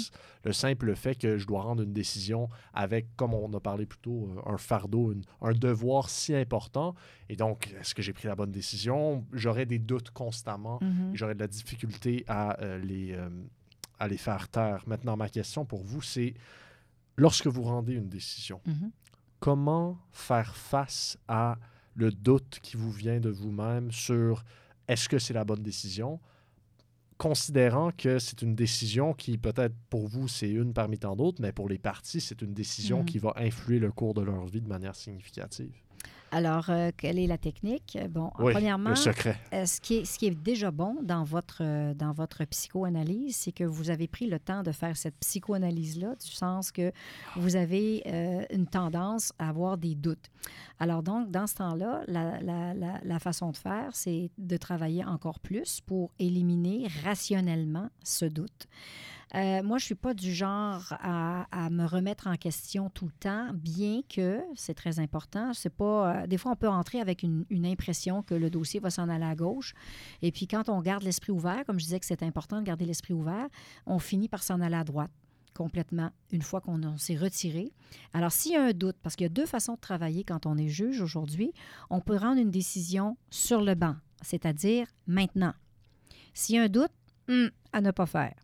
Alors, si j'entre dans un dossier que j'ai eu le temps de, de préparer, puis que finalement, j'avais l'impression que peut-être ce serait vous qui alliez gagner, puis que votre collègue à côté, ça s'enlignait moins bien, en gardant toujours la porte très, très, très ouverte dans mon cerveau, ben si votre collègue soulève des éléments qui me préoccupent, euh, c'est sûr que je vais probablement dire donnez-moi 20 minutes, donnez-moi une demi-heure ou demain matin, je vais rendre mon jugement. Je fais ça, je fais ma réflexion, je fais fini mon analyse en soirée ou tôt le matin ou les deux. Mais la question du doute, s'il y a un doute quand on est en salle, on ne le rend pas le jugement tout de suite. On a le temps de le prendre en délibéré. Délibérer, ça veut dire d'aller penser d'aller y penser, d'aller reviser l'ensemble de l'œuvre, remettre les choses dans la chronologie, remettre les éléments de preuve dans, la bonne, dans le bon ordre. Alors, il y a ça. Maintenant, je peux vous dire une chose, c'est que au cours du traitement d'un dossier, c'est un peu comme des montagnes russes. On a l'impression que, oups, ça s'en va là. On monte. Oups, non, ça s'en va ailleurs, ça redescend. Oups, ça retourne à la case départ. Non, finalement, il arrive un événement. Alors, on est en montagne russe. Puis ce qui est le fun, c'est d'être conscient que tout le long de l'audition, il y a un paquet d'éléments qui nous sont apportés, qui peuvent pencher à gauche ou qui peuvent faire pencher à droite. Quand on se retrouve tranquille dans notre bureau pour faire une réflexion, on les reprend, ces éléments-là, on les met en ordre, comme je disais tout à l'heure, en ordre chronologique. Moi, j'ai toujours dit, le secret de la sauce de beurre de pinot, elle est dans la chronologie. Quand les éléments sont remis dans la chronologie, il y a des affaires dans les témoignages qui avaient l'air d'être wow, super crédibles, puis que quand on remet ça dans la chronologie, ça fait zéro sens. Ah, ouais. C'est pas logique, mais pas pour Saint-Saëns. Et avec un full de détails, une foule de- de- de- d'événements, beaucoup de pièces, beaucoup de témoins, on peut réussir à noyer le poisson quand on est l'avocat qui présente la chose. Mais quand ça arrive la table à dessin du juge en arrière, et que là, il commence à mettre les éléments à gauche, les éléments à droite, les remettre dans l'ordre, puis là, tu regardes ça, tu dis, c'est pas logique que cette personne-là ait eu cette réaction-là, puis elle ait fait ça, après que ce soit passé telle et telle chose qui sont venues avant. Zéro logique. Alors, oups, ça soulève un petit doute sur l'appréciation de la crédibilité, puis là, on creuse, on va plus loin, et en général, les choses se font. Pour faire une histoire courte, tant que je ne suis pas convaincue, après avoir fait une analyse minutieuse de l'ensemble de l'œuvre, que c'est pas à gauche ou à droite que la décision doit aller, je ne la rends pas. J'ai déjà convoqué des gens à une date en particulier pour faire une lecture de jugement et j'ai reporté la date de lecture de jugement parce que en révisant des choses à la dernière minute, j'ai- il y a quelque chose qui mon, mon nez me disait quelque chose pif. qui marche pas. Il y a Ouais. quelque chose je je le sens pas. Et à chaque fois que j'ai fait ça, il y avait quelque chose qui m'avait échappé, que j'ai rattrapé, puis en le mettant au bon endroit dans la séquence de l'analyse et de l'appréciation, ça changeait la face cachée de la Lune. Alors, la meilleure façon de le faire, donc, pour enlever ce doute, c'est un travail acharné, un travail organisé, structuré, minutieux. Puis évidemment, on essaie de prendre le temps de faire les choses. On est contraint dans le temps. Il y a des dossiers, c'est tout de suite. Il y a des dossiers, c'est dans deux mois maximum. Puis des dossiers, c'est six mois maximum. Mais ça arrive régulièrement que les, débats, les délais de six mois sont dépassés parce que les délais de six mois étaient imposés quand les dossiers n'étaient pas ce qu'ils sont aujourd'hui et que la démographie n'était pas aussi grande que ce qu'elle est aujourd'hui, qu'il n'y avait pas autant de lois qu'il y en a aujourd'hui. Ce qui nous arrive de faire, c'est d'aviser les parties que le délai va être plus long, mais au moins on a le respect de leur dire attendez pas ça, parce que tout le monde met ça dans son agenda, la date X de maximum euh, du jugement. Alors de temps en temps, on va dire on n'est pas capable, les gens comprennent. Il arrive toutes sortes de choses dans une vie. Puis euh, alors quand je signe, pour répondre à votre question, quand je signe un jugement, j'ai la satisfaction du devoir accompli, d'avoir retourné chaque pierre, d'avoir regardé le, dans tous les sens. Je peux m'être trompé, mais au moins quand je le signe, le doute n'est plus là. Je suis confortable avec ma décision. Si la Cour d'appel trouve que je me suis trompée, elle trouvera que je me suis trompée. On a une Cour d'appel de trois juges qui regardent avec trois paires de yeux ce qu'une paire de yeux a fait. C'est correct. Si en droit, j'ai adopté un, un courant jurisprudentiel, donc un courant qui disait on devrait régler ça à gauche, puis un autre courant qui disait on devrait régler ça à droite, moi, j'ai choisi le gauche en m'en- en m'en expliquant, puis que la Cour d'appel dit non, je pense qu'on est rendu à l'étape où on devrait s'en aller à droite. So be it. Mais vous êtes satisfaite de votre jugement, mais et ça, ce que, ce que j'aime, c'est que j'ai l'impression que ça va un peu pour la vie en général. Lorsqu'on prend une décision, par exemple, entre deux chemins différents de carrière, ce qui nous. Euh, ce, qui, ce qui met le plus grand doute, c'est qu'on choisit sans vraiment se poser trop Ouais. de questions. Et là, on n'est plus sûr, mais ce qui nous sécurise, c'est premièrement d'arriver avec un esprit ouvert. Ah, je vais regarder objectivement les deux chemins de carrière, par exemple, si c'est ça la décision. Et ensuite de faire un travail acharné pour se renseigner afin de sécuriser. le- Fait que je trouve que ça fait un beau parallèle avec Ouais. les décisions qu'on peut prendre dans la vie de tous les jours. Et Puis, ça, c'est un très bon point. Puis, vous avez dit quelque chose que- qui, qui m'a qui m'a questionné. Vous avez dit les délibérés. Donc, ça, c'est la période quand On réfléchit. vous réfléchissez. On travaille le dossier. Vous travaillez le dossier. Puis, ce travail de dossier-là, est-ce qu'il se fait seul? Oui. Alors, on est, euh, on est seul à bord. Maintenant, il peut arriver, quand on a une question très, très particulière, très pointue en droit, on a un service de recherche. On est plus de 200 juges à la Cour supérieure, mais notre service de recherche, euh, je parle de pour Montréal, dans le district de Montréal, euh, c'est six ou sept recherchistes. Alors, on s'entend qu'on n'a pas, on n'est pas comme à la Cour d'appel où chaque juge a son recherchiste. Évidemment, ce pas les dossiers de la même ampleur et tout, mais quand même. Donc, il y a le service de recherche qui peut nous assister avec une recherche orientée qu'on demande. Il y a également, quand il y a des questions vraiment plus pointues en droit, qui est un domaine où on a moins travaillé, on a moins d'expertise, il peut arriver qu'on va avoir une discussion avec un collègue pour euh, brainstormer, faire une tempête d'idées, pour reprendre le- la bonne expression française, sur la matière, pour être un petit peu plus à l'aise avec la matière en droit. Et, euh, mais jamais, ça va être le collègue qui va dire écris ça, écris ça, fais-le de même ou règle-le comme ça. Est-ce que, est que vous considérez que la, la profession de juge, c'est une profession qui est solitaire? Très, très solitaire. Est-ce que c'est lourd parfois? Ça dépend de la personnalité, encore une fois. Il y a des gens qui trouvent ça très dur de passer d'avocat où ils avaient une vie sociale bien remplie, ils siégeaient sur des conseils d'administration, ils étaient dans du même dans le bénévolat. travail, tu sais, Ils étaient jours, partout, ils voyaient plein de monde, ils pouvaient monter sur des tables puis euh, s'éclater. Ben, disons que, euh, une en fois- tant que juge, peut-être. Ben, c'est ça. faut- Disons que, euh, deven- une fois devenu juge, ben, disons que monter sur une table, s'éclater, c'est pas l'idéal. Alors, euh, en tout cas, pas en public. Ouais, non, c'est ça. bon, maintenant, euh, il y en, qui se passe il y à la en a qui ont besoin tout le temps d'avoir des gens autour d'eux pour être bien. Ils vivent avec les autres. là. Je dirais, je dirais qu'ils se nourrissent. Puis il y en a pour qui c'est vraiment pas un problème. Moi, je suis une personne extrêmement sociable, mais j'adore être tranquille. Alors, quand je me retrouve dans mes délibérés, c'est un moment très, quasiment de la méditation. Ah tellement on est, on rentre dans la bulle, on rentre tellement, en tout cas, moi, je peux parler pour mon expérience. Quand je rentre dans un dossier, je suis tellement dedans, là. Quand je rentre, puis que là, l'inspiration est là, puis que les morceaux se mettent ensemble, je viens les pas mettre rouge, rouge, rouge, comme si j'avais fait un sprint. Ah, ouais. C'est aussi physiquement, la réaction physique, elle est là. Quand le cerveau travaille puis est en Ouais. pleine ébullition, là, mettez ça, mettez le chaudron d'eau sur le, le- le Ouais. four, là, puis mettez ça, à- pas sur le four, mais sur la cuisinière. Mettez ça à- au maximum, puis ça va, il va y avoir de l'ébullition. Alors, ça donne les pommettes rouges. Puis, puis ça, c'est. Ça, ça, je suis curieux par rapport à ça. Votre environnement, quand vous faites ce- ces, ces sessions-là de, de travail euh, Mm. profond, à quoi ça ressemble? Est-ce que vous êtes chez vous? Est-ce que vous êtes à, vo- à votre bureau? Ou comment est-ce que vous êtes assise? Est-ce Vos que y a- questions sont très pertinentes. Alors, il y a plusieurs façons de faire. Euh, il y en a beaucoup qui, eux, ne sont pas capables de ne pas être au bureau parce qu'ils se considèrent trop distraits par toutes sortes de choses qu'il pourrait y avoir à la maison. Un chat, un chien, un, un oiseau, euh, une mouche, des enfants, peu importe, ou une, une- une- une abeille qui passe, puis ils vont être distraits. Moi, je travaille parfois au bureau, mais, la plupart du temps chez moi. Je préfère beaucoup être chez moi parce que j'aime beaucoup. Pour moi, l'environnement, c'est super important. Alors, si je peux avoir de la nature autour de moi, si je peux, de temps en temps, j'ai une, une réflexion qui se fait, j'ai analysé plein de papiers, puis j'ai fait trois, quatre heures de travail. À un moment donné, je vais lever les yeux. Puis en levant les yeux, ben, je vais voir que le soleil est dans tel angle, sur les feuilles, puis wow, c'est beau. Puis là, je suis dans le moment présent, je fais zoom out. Puis après ça, clic, il y a des morceaux qui se mettent ensemble, où je vais aller promener le chien parce que je veux réfléchir sur une idée.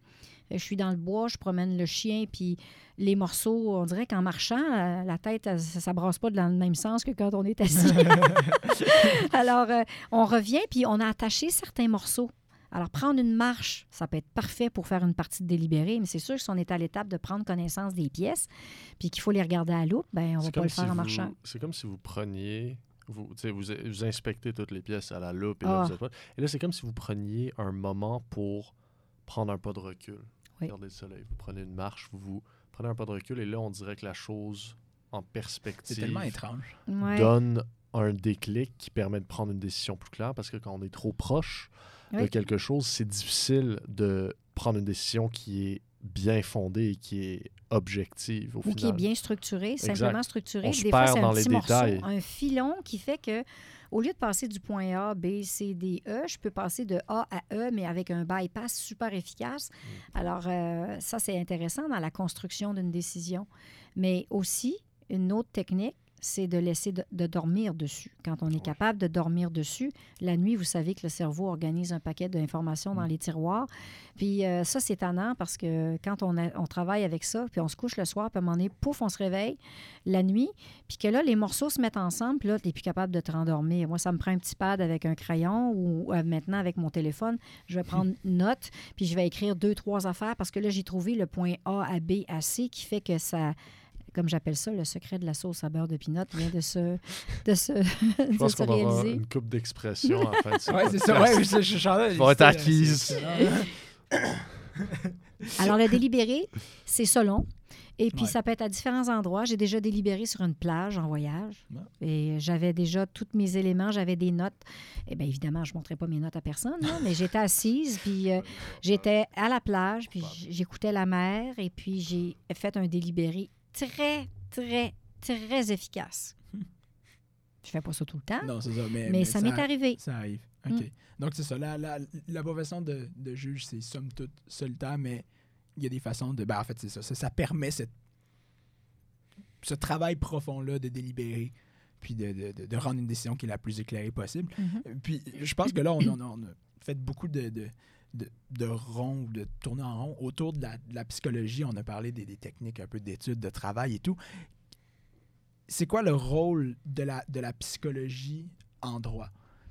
Et je pense que vous aviez aussi mentionné que vous, vous hésitiez à aller en psychologie à un Oui, moment. ben en fait, quand on applique pour aller à l'université, hein, et en tout cas dans mon temps, il fallait mettre deux choix. C'était mandatoire, c'est-à-dire obligatoire. Ouais. Alors moi, je me disais, c'est le droit, c'est le droit, c'est le droit. Je veux pas mettre d'autre chose. Je veux aller en droit. C'était clair dans ma tête. Mais là, il disait, non, il faut se mettre une autre, euh, une autre option. Alors j'ai mis psychologie.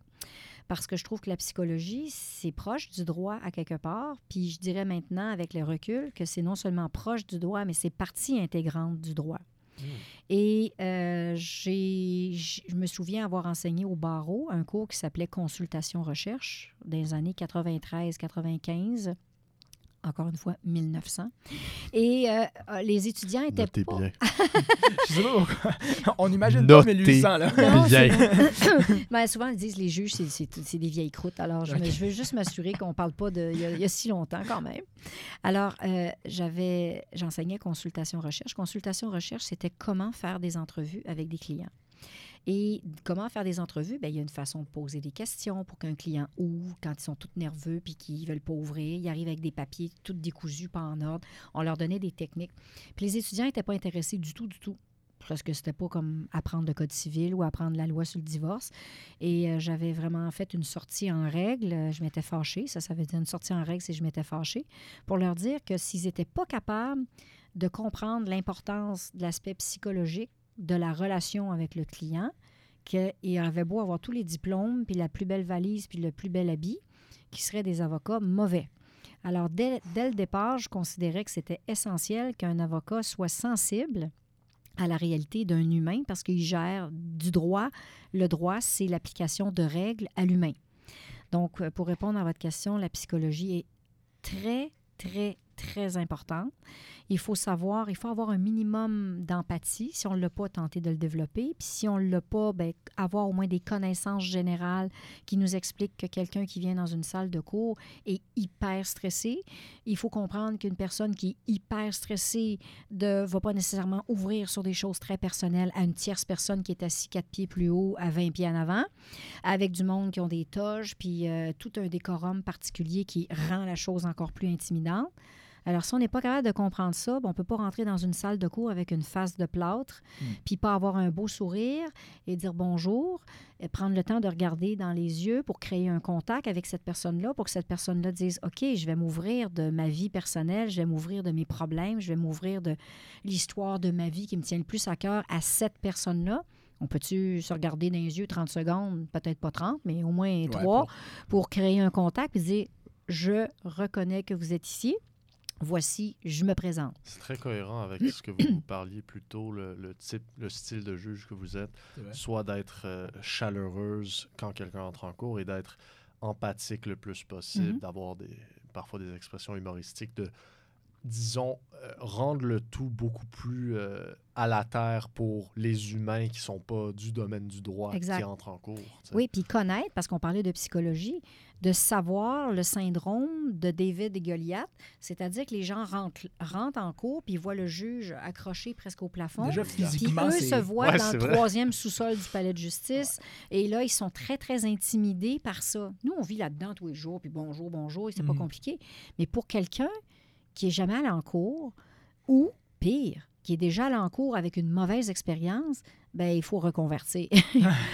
il, y a, il y a- il y a- il y a travail. une job de bras à faire au sens de ramener cette personne-là et ne serait-ce que faire baisser la tension pour que cette personne-là se sente minimalement en- assez en confiance pour ouvrir.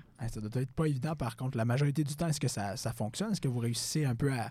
Moi, je pense que je suis pas pire. ouais. Je dirais que je pense que j'ai une bonne moyenne au bâton euh, parce que je, je- j'ai quelque chose qui vient dans mon, dans mon ADN, c'est de sentir les gens, beaucoup.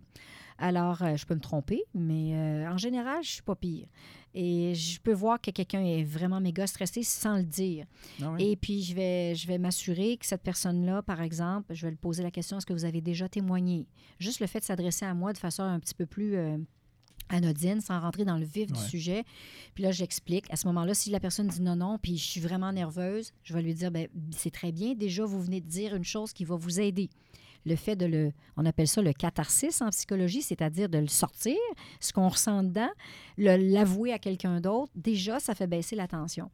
Donc, après ça, ben, je vais me- je vais m'affairer à donner quelques explications pour expliquer, bon, les questions vont vous venir de sur votre gauche, et puis prenez le temps, tatati tatata. Je suis sûre que les gens ont déjà eu ce petit briefing-là de la part de leurs avocats, Ouais. mais un scène 1 prise 2, ça nuit pas. parce que-. Tu sais, quand on n'est pas habitué dans un domaine, puis qu'il y a un paquet d'informations qui rentrent, là, ça passe à la vitesse de la lumière, puis vous me voyez avec mes, mes, mes mains chaque barre de la tête, là, ça rentre, ça rentre, ça va vite. Puis quand on est extrêmement stressé, mais il faut comprendre que l'effet tunnel, en psychologie, ça existe. C'est-à-dire qu'on a un focus qui est tout petit, tout petit, tout petit. Il y a bien des affaires qu'on ne voit pas, puis qu'on ne ressent pas. Alors, euh, il faut être conscient de la réalité de la personne qui est devant nous pour faire en sorte de mettre la table le mieux possible pour que euh, le, matériel, l'information sorte. Je pense que vous aviez mentionné quelque chose qui était très intéressant dans l'appel préalable par rapport à.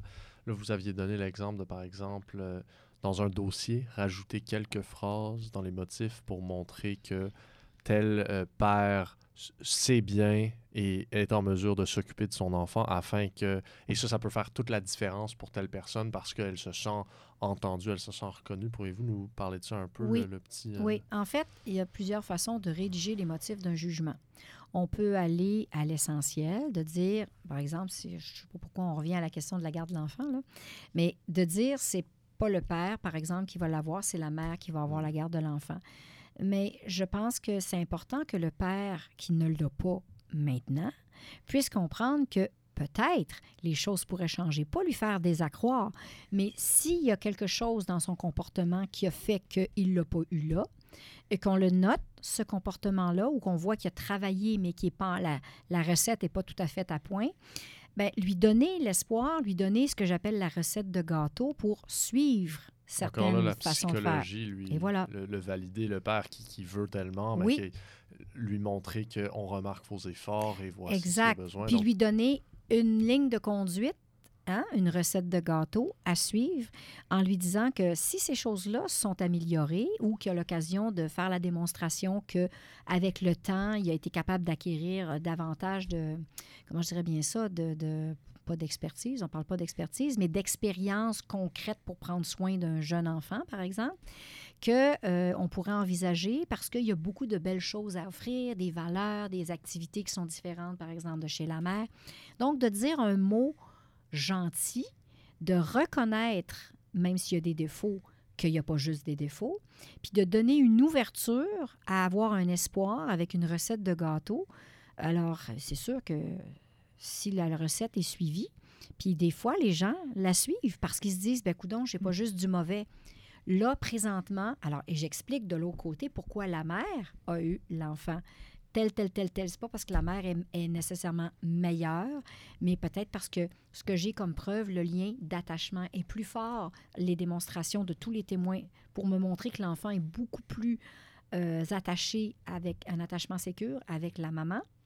Alors, je l'explique ça en disant que cet attachement-là, monsieur n'a pas eu l'opportunité de le développer, par exemple, parce que la mère était très accaparante. Puis depuis que le bébé est au monde, c'est toujours elle qui fait tout. Fait que moi, j'ai envoyé un message à la mère pour dire il va falloir lâcher prise un petit peu, puis donner à papa l'occasion de faire ses preuves, parce que je pense que c'est un bon papa. Il a montré des aptitudes. Mm. Donc, ça, c'est de la psychologie.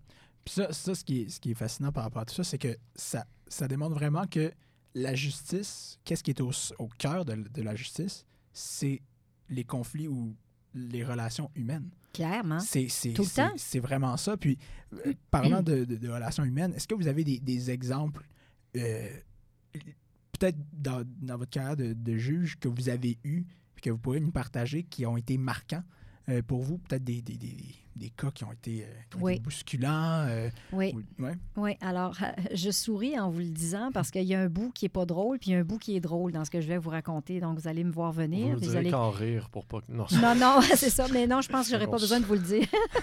vous, allez, vous allez voir quand je vous parlais tout à l'heure de quand on, on est vraiment euh, dans notre. Moi, j'appelle ça être dans ma bulle. OK? Alors, c'est quand tout le monde sait autour de moi quand je dis dérangez-moi pas, je suis dans ma bulle. Ça ne vient pas cogner pour me dire ben je mets-tu de l'eau dans la plante là, ou j'en mets pas? Non, si t'es pas sûr, attends. Puis si t'es sûr, mets-en, puis fais-toi une tête, j'ai pas envie de parler de la plante. Alors, j'appelle ça être dans ma bulle. Ça, c'est vraiment clic, je me referme. Et là, je descends, j'appelle ça descendre dans le troisième sous-sol de ma concentration, c'est-à-dire très en profondeur. Il n'y a pas plus que le troisième sous-sol pour votre information. Alors, voilà. Donc, les, euh, un, un élément euh, marquant, à un moment donné, j'avais, euh, je siégeais en appel d'une décision en matière de protection de la jeunesse. Il y avait une maman qui avait quatre enfants, des âges évidemment différents, mais quand même un- un- assez é- étalés dans, dans, dans l'âge. Tu sais, mettons qu'il y en avait un 15 ans, puis l'autre il avait deux ans. là. Il y avait quand même une grosse, une grosse différence d'âge. Et ça faisait plusieurs fois que la maman venait devant la cour, elle avait eu des décisions, là, elle était en appel. Il y avait quelque chose, je devais rendre une décision en cours de route, là, je, vais, je vais vous faire ça simple. Et j'ai donné une chance à la mère de faire quelque chose de particulier pour pas perdre ses enfants, parce que là, on était à l'étape où les enfants s'en allaient dans quatre familles différentes. OK. Fait que vous Ce qui est catastrophique. J'ai donné une de- opportunité.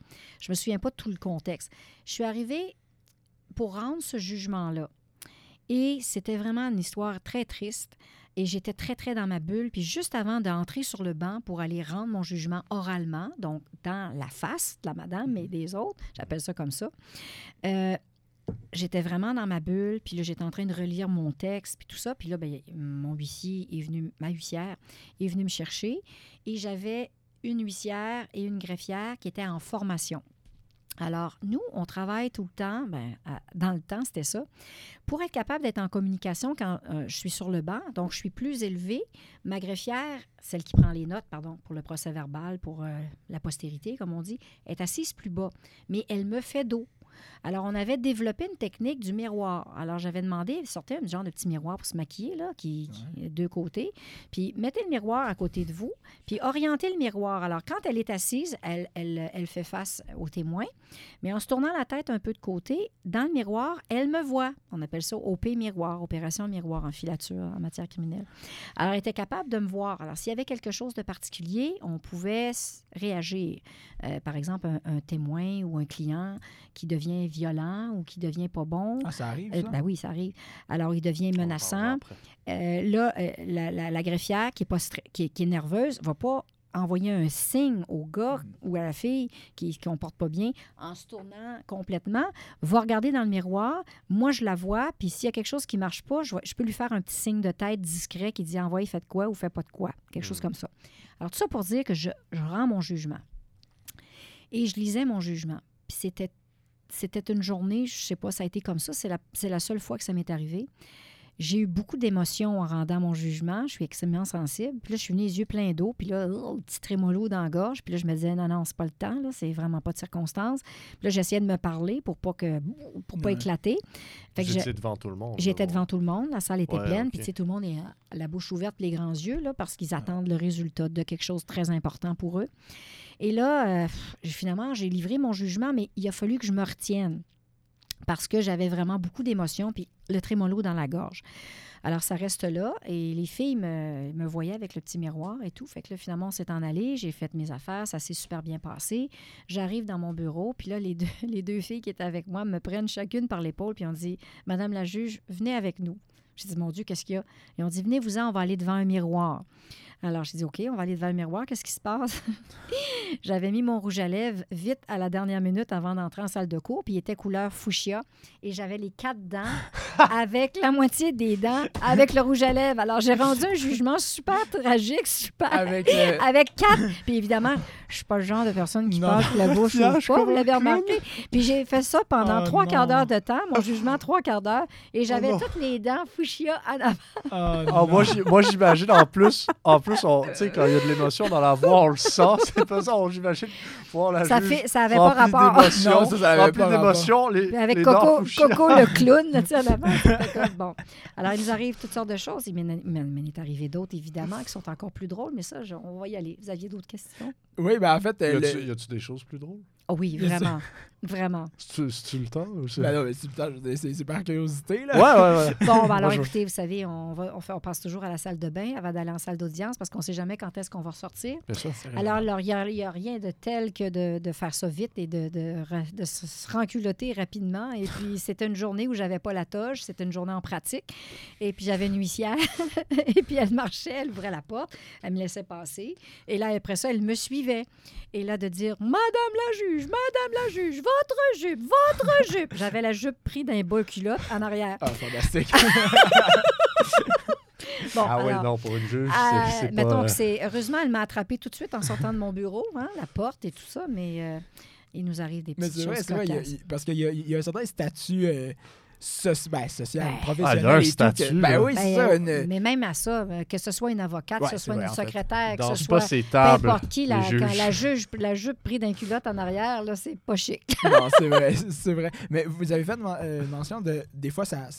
Il y, a, il y a des gens qui deviennent violents Sur une cours. note Oui. plus sérieuse. Ouais, c'est ça, on sur une passe, note plus euh, quelque chose de grave. Qu'est- Qu'est-ce qui se passe dans, dans ces temps-là? Ça arrive, vous pouvez Bon. vous donner un exemple? Alors, moi, je, je- oui, je vais vous donner des exemples de certaines personnes à qui c'est arrivé parce que moi, j'ai été chanceuse. Ah. À date, je n'ai jamais eu à peser. On a des boutons en dessous de notre, des boutons paniques en dessous de notre Ah, bureau.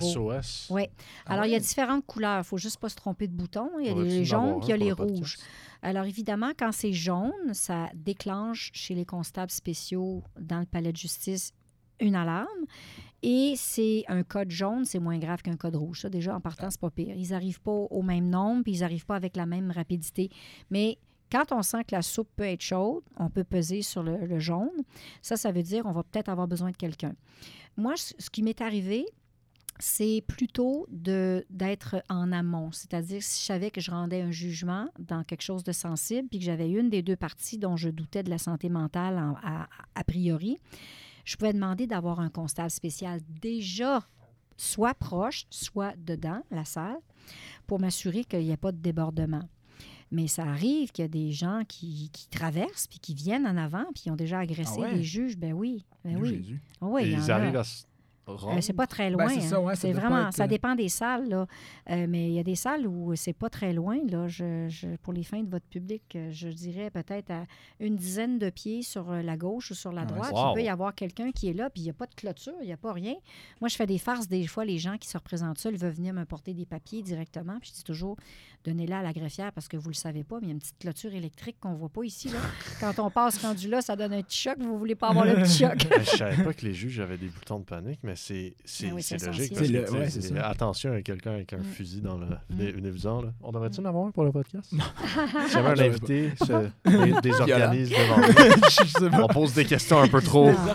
Non. Moi, c'est le pire que j'ai eu, c'est quelqu'un euh, qui n'était pas content, puis euh, il avait Ouais. laissé son sac là, puis il est parti, puis il est parti, puis euh, j'ai dit, euh, Sir, I'm not done with my judgment. He said, put it in the mail, put it in the mail. Puis il est parti, mais il a laissé son sac là.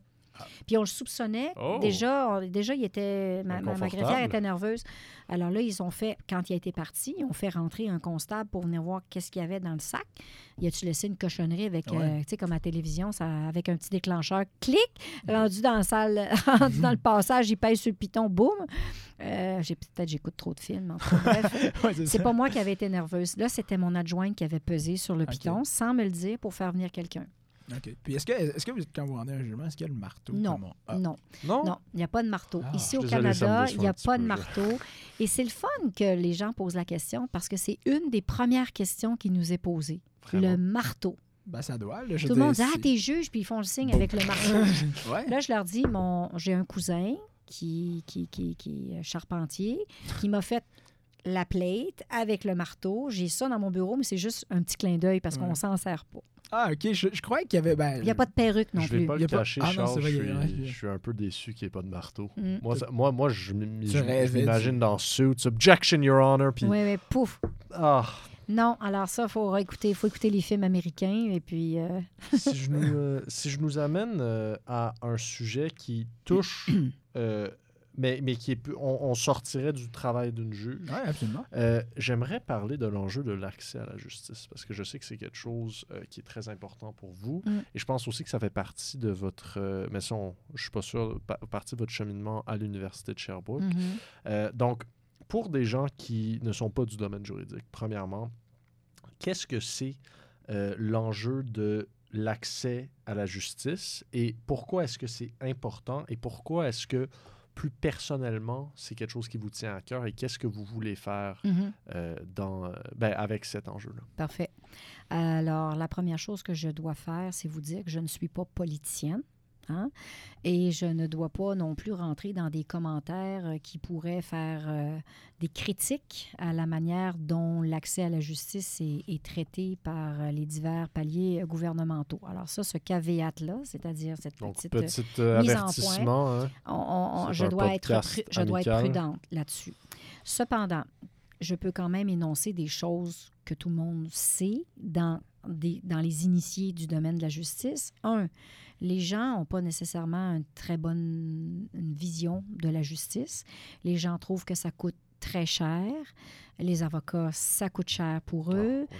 Euh, le système en soi, il y a, pour, pour, pour déposer une demande pour un divorce, ça coûte un certain montant. Il y a des gens qui ont de la misère à arriver puis déposer un 300 ou 400 dollars pour ouvrir un dossier judiciaire pour avoir un divorce. Ils sont obligés de reporter le moment où ils vont déposer leur demande. Alors, il faut se mettre au, au niveau, hein, comme on dit. L'argent, la valeur de l'argent, c'est relatif pour, pour chaque personne. Donc, ça coûte très cher. On a beaucoup d'enjeux sur le fait que c'est très long. hein, les délais, on n'arrête pas de parler dans les médias des délais pour rendre justice. Euh, c'est très long. On commence un dossier, puis cinq ans après, on peut s'en sortir. Des fois, on est euh, en matière familiale, puis euh, ça peut aller un an plus tard, mais pendant ce temps-là, les gens souffrent. On est en matière commerciale, le diable est aux vaches, ça peut prendre trois, quatre ans, cinq ans, six ans, dépendamment comment le dossier est géré. Donc, c'est long. Alors, c'est cher, c'est long et c'est fastidieux pour les gens sur le plan euh, humain, sur le plan psychologique, sur le plan financier, on en a déjà parlé. Alors, on essaie de plus en plus d'encourager les gens à ne pas venir devant nous, pas parce qu'on ne veut pas travailler, on a de l'ouvrage en masse, puis ça, ça ne cessera jamais parce qu'il y a des dossiers de principe où on n'a pas le choix, on doit trancher. Même quand les gens s'entendent en matière familiale, par exemple, sur une garde d'enfants, en matière de... Il faut qu'ils viennent la nous la présenter pour que ça fasse du sens, parce qu'ils pourraient s'entendre sur des affaires qui n'ont pas d'allure, puis qui ne sont pas dans l'intérêt de l'enfant, mais sont dans l'intérêt de quelqu'un qui ne veut pas payer de pension alimentaire, par exemple. Alors, on a un contrôle, les gens vont devoir venir devant nous. Mais dans les dossiers où on n'est pas obligé, qui ne sont pas d'ordre public, au sens que le juge doit acheter son petit œil dessus, on essaie d'encourager les gens à faire ce qu'on appelle des méthodes alternatives pour régler leur dossier. Alors, quelles sont-elles, ces méthodes alternatives? C'est notamment de négocier. Pourquoi pas s'asseoir à quatre avec... euh, Régler le euh, problème. S'asseoir, puis se parler dans le casque, se dire ce qu'on a à se dire, et puis euh, trouver des pistes de solutions nous-mêmes, plutôt que se le faire imposer par un tiers qu'on va voir pour la première fois le matin de l'audition, puis on y aime la face, on y aime pas la face, puis c'est lui qui va décider ou elle qui va décider pour les cinq prochaines années. Ouais. C'est un catch-22, là, à quelque Mm. part. Alors que si vous êtes entre vous, ben vous apprenez à mettre de l'eau dans votre vin, puis dire, bon, c'est peut-être pas parfait, on va le faire sur plusieurs jours, on va prendre le temps d'y réfléchir. Donc, encourager la négociation. Nous, comme juges, quand on a des gens devant nous qui viennent à la cour, on va des fois, on sent, on sent les dossiers qui se prêtent à une négociation, et des fois, on va dire, vous allez aller à l'extérieur et vous allez aller négocier ensemble l'endroit où vous allez prendre, par exemple, possession de l'enfant. J'aime pas ça dire prendre possession, mais faire Mhm. l'échange de l'enfant parce que ça s'obstine entre ça va être au poste de police ou chez Tim Horton. Ouais. Et là, on leur dit les prises de possession chez, au poste de police, là, voulez-vous que votre enfant reste marqué pour le reste de vos jours? C'est juste parce que vous vous aimez pas en face? Oui, mais sait-on jamais, il s'est rien passé? Non. Tim Horton. Mm. OK? Alors, on amène les gens à essayer de discuter. Deuxième chose, on essaie aussi, on peut comme juge, nous agir comme médiateur. C'est-à-dire qu'on n'a pas notre toge, on n'est pas en salle d'audience, personne est tenu, euh, comment je dirais bien ça, ce qui est dit de un et de l'autre des aveux n'est pas retenu si jamais ça ne marche pas. Alors, on fait ça, on appelle ça des conférences de règlement à l'amiable. C'est-à-dire, pardon, comme juge, on s'en va dans une salle avec les parties et là, on, on les fait jaser des problèmes qu'ils ont vraiment, mais qui sont, au qui sont en dessous de la table. C'est-à-dire, le problème, c'est un iceberg. Il y a une pointe qui est émergée, qui est le dossier judiciaire dans lequel on peut dire A, B, C, D, E sur une question de Mhm. pertinence. Puis F jusqu'à Z, c'est le gros bout en dessous de l'iceberg, celui qui a fait planter le Titanic. Bien, souvent, le problème, il est en dessous. Les vraies préoccupations, les motivations Les motivations, derrière les le actions judiciaires. psychologique, la, le- la Tout personne ce qui est l'humain. tout ce qui est humain, oui, qui va juste se faire dire tu m'as traité de ci, tu m'as traité de ça, puis si tu t'excusais, là, le dossier serait réglé. Mais la personne ne veut pas s'excuser. Qu'est-ce que vous voulez qu'on fasse en CRA, en conférence de règlement? Bien, on va les prendre dans le privé, pas les mettre antagonisés. Et puis on va dire, savez-vous, si vous vous excusez puis que ça a l'air euh, le moindrement sincère, ben votre dossier se règle. Cette personne-là est restée collée, le piton est resté collé sur un enjeu qui n'a rien à voir avec le juridique. Mm. Get to the point. Ouais. Et là, des fois, on, on- on dénoue euh, les problèmes, puis les gens sont contents, ils signent une convention, et puis après ça, c'est fini, puis ça leur coûte pas la peau, euh, la peau, la, La peau peau, du tambour, la peau, la peau.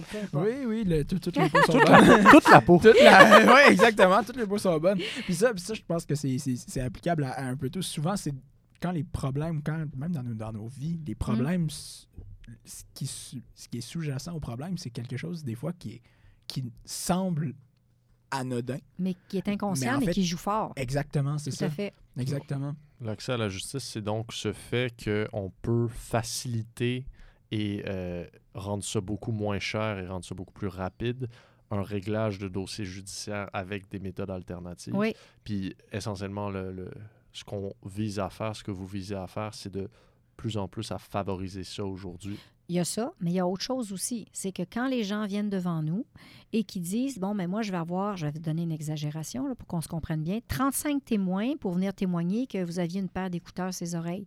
Ça se peut que je dise, ben peut-être un ou deux, ça va faire le travail. D'ailleurs, c'est écrit dans le Code de procédure civile. Puis j'essaie de les raisonner pour leur dire que 35, ben j'ai pas 35 jours à leur accorder pour déterminer s'il y avait une paire d'écouteurs à ses yeux, surtout s'il y a une photo. Hein? Puis que sur la photo, on voit qu'il y a une paire d'écouteurs.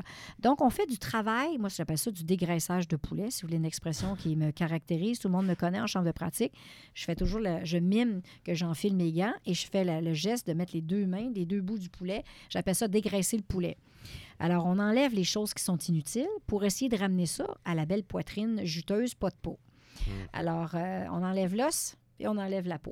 Puis c'est quoi une- la vision d'une justice qui est plus accessible euh, en Le rêve utopique. Le- Ben, Ben, utopique. en fait, d'une part, je vous dirais que ce serait un rêve euh, qui commencerait par avoir un, un- un comité ou un service public ou pas, mais peu importe, mais en tout cas idéalement public, où les gens pourraient rencontrer soit des psychologues ou des travailleurs sociaux qui leur expliqueraient leur propre dynamique.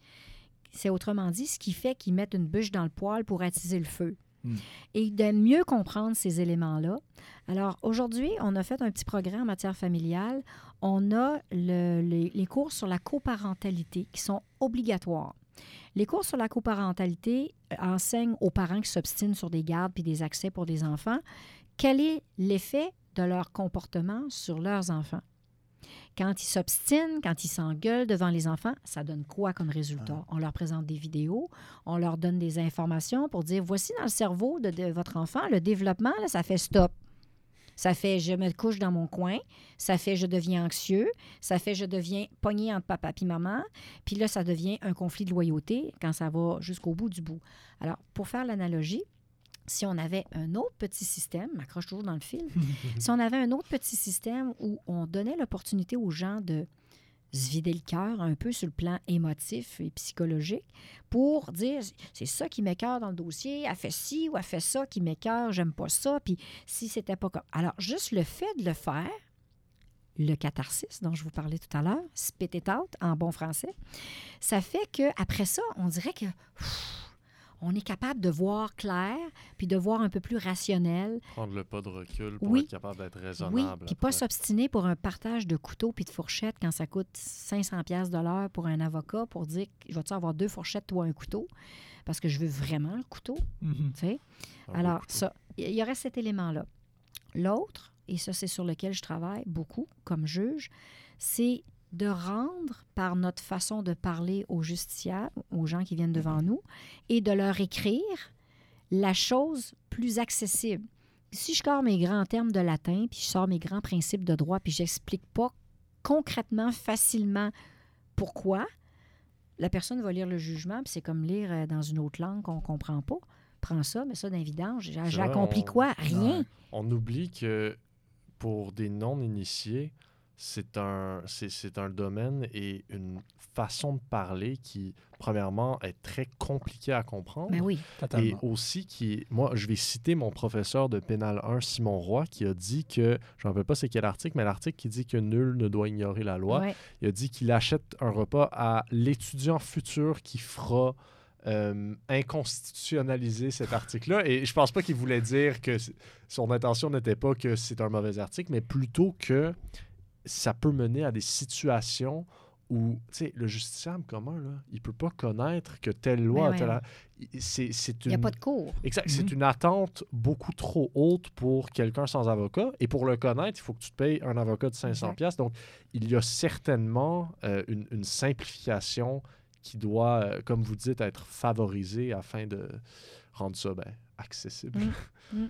Mais de plus en plus, on a des organismes hein, sociaux, euh, pro bono, euh, il y, a des- il y a des- il y a des différents organismes qui interviennent dans le cadre du processus judiciaire.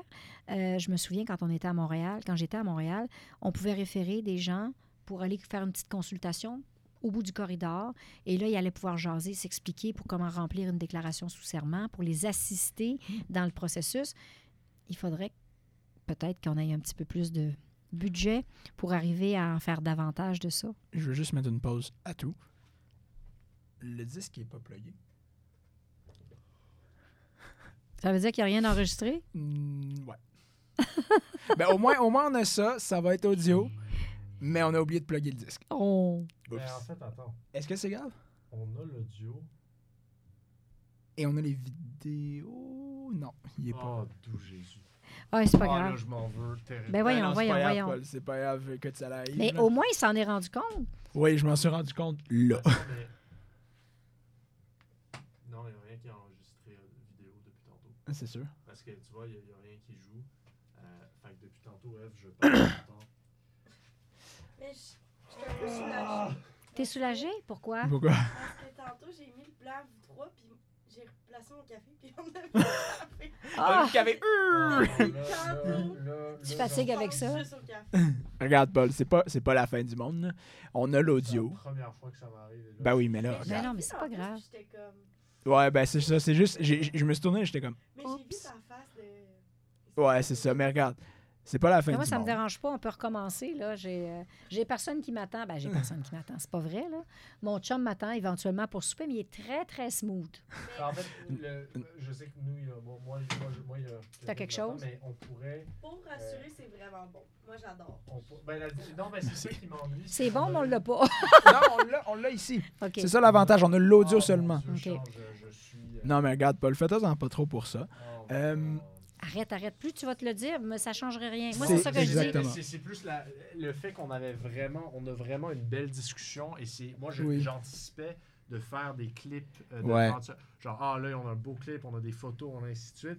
Euh, et là on a la discussion audio, fait que la décision c'est, L'erreur est humaine. Que Ouais, non je sais l'erreur est humaine, mais la décision euh, devient est-ce qu'on diffuse euh, audio ou est-ce qu'on le refait?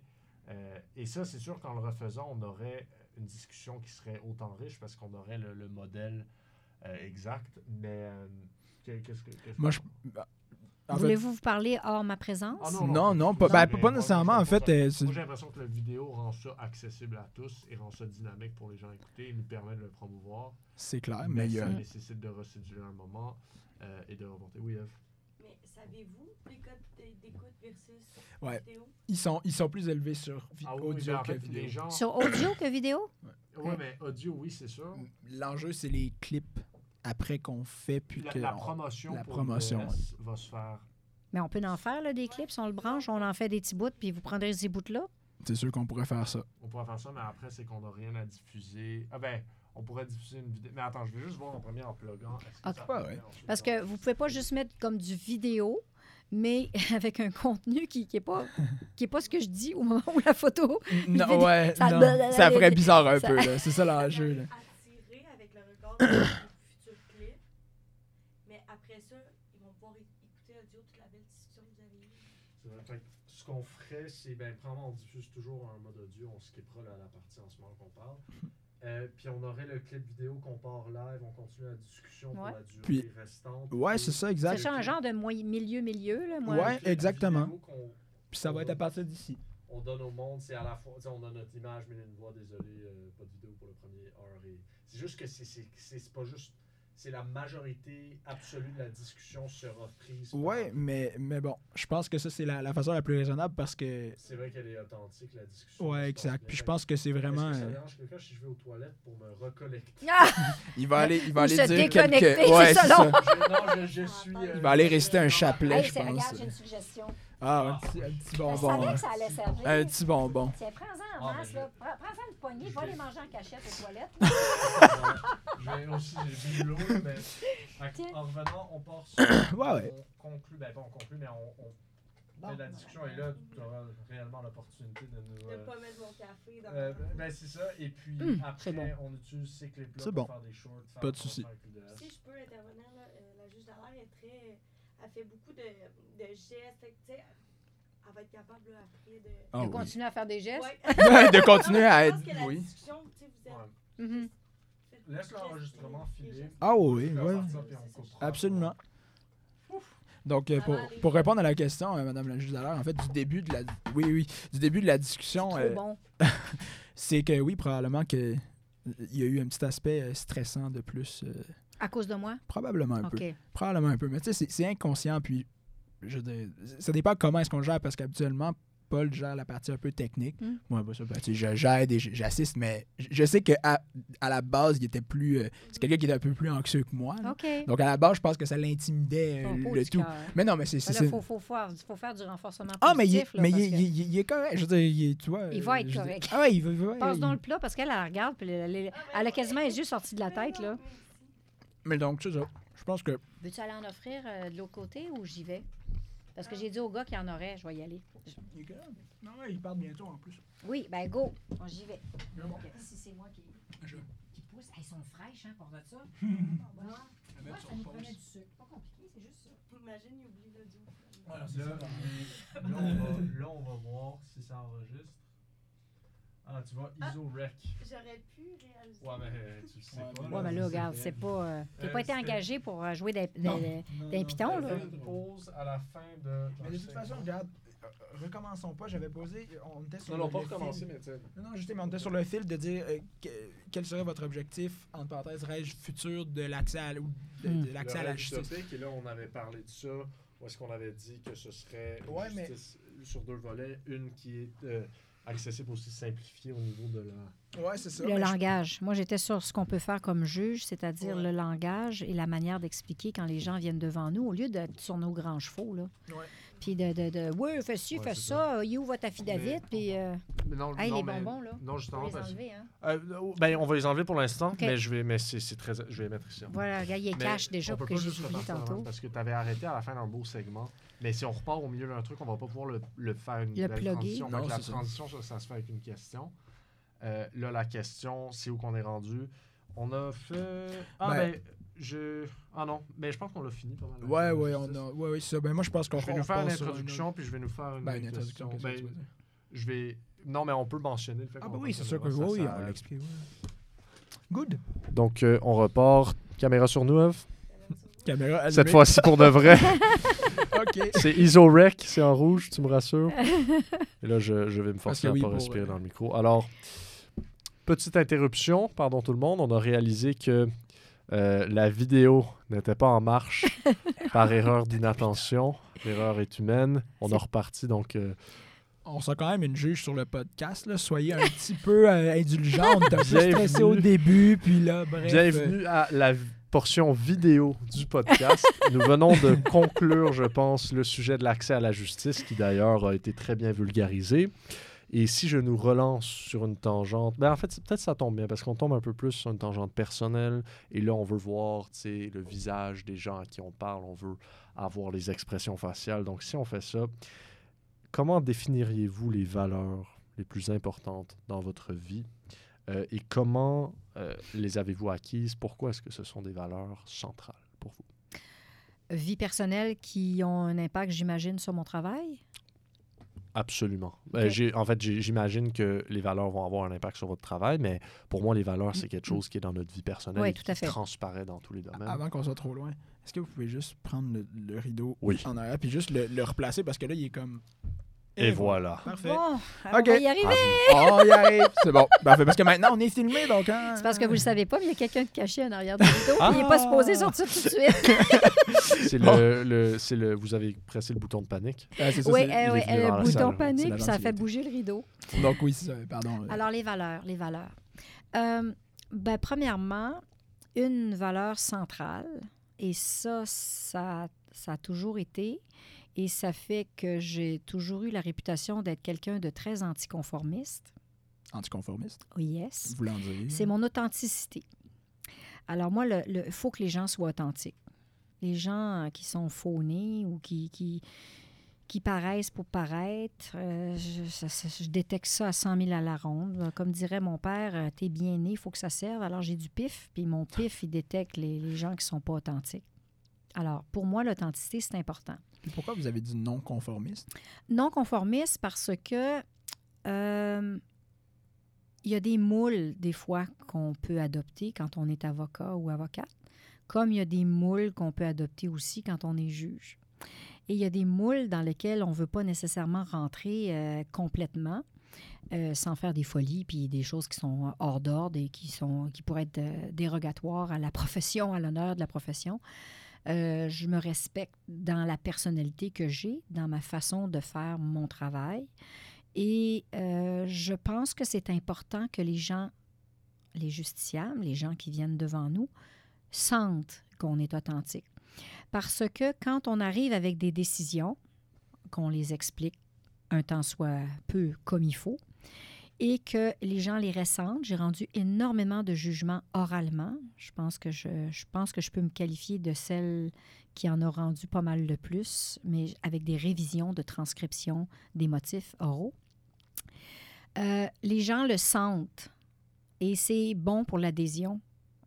Tu peux ne pas être d'accord avec une décision, mais si tu as le ressenti de la manière dont c'est livré puis que la personne est authentique, je pense qu'il y a là, on parlait d'aspect psychologique tout à l'heure en droit, il y a une portion de psychologie qui peut faire en sorte que le jugement va porter davantage que juste d'être blablabla, blablabla, bla, parce que là, il faut que je sois sérieux, j'ai un jugement, il faut que blablabla.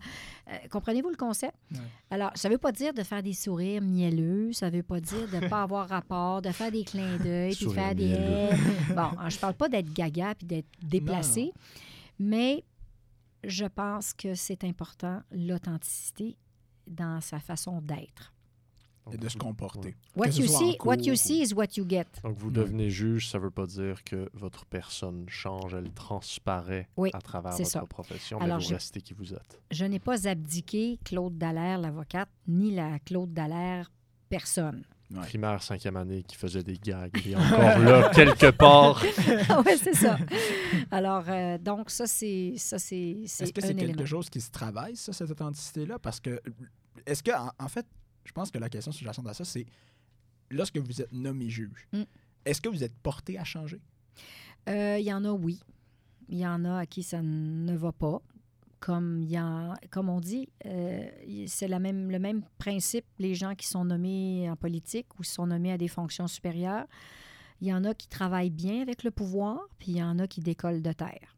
Hmm. Alors, euh, euh, c'est pas la majorité, mais il y en a à qui ça, dépendamment de la personnalité initiale, que ça a un impact sur leur façon d'être. Puis ce que je trouve regrettable, puis je le dis parce qu'il y a beaucoup d'avocats qui se plaignent de ça, de la part de juges, c'est la portion, ben, on dirait qu'ils ne se souviennent pas qu'ils ont déjà été avocats, puis la façon dont ils nous traitent, c'est comme si on était n'importe quoi, puis ça, il n'y a pas de raison que ça soit. Il faut toujours se souvenir d'où on vient et ce qu'on a été. Et ça, moi, j'appelle ça d'être authentique. Parce que c'est pas parce qu'on est devenu juge que ça nous autorise à faire tout, n'importe quoi et être irrespectueux ou se prendre pour quelqu'un qu'on n'est peut-être pas. Se souvenir d'où on vient et de qui on a été. Des mots marquants, ça, quand même. Oui, c'est vrai. Puis je pense que c'est d'autant plus pertinent pour euh, le rôle que vous jouez. euh, Mm. euh, puis en plus, encore une fois, si on vient, moi, c'est toujours l'image du juge quand on rentre dans la, dans la, dans la, Dans la salle de- dans la salle. Et puis là, on le voit, c'est ça, justement. Donc l'importance de l'authenticité, c'est- c'est c'est quand même. euh, ben, c'est ça, c'est important, surtout dans le rôle que vous, euh, que vous, que vous J'ai pensé à un petit lien. Tu te rappelles de ta discussion avec Maxime Saint-Hilaire Oui. qui racontait son, euh, sa- son aventure dans l'université, mais est-ce que lui, il prenait des cours Oui. à ce présent? Je me rappelle pas c'était quoi les cours.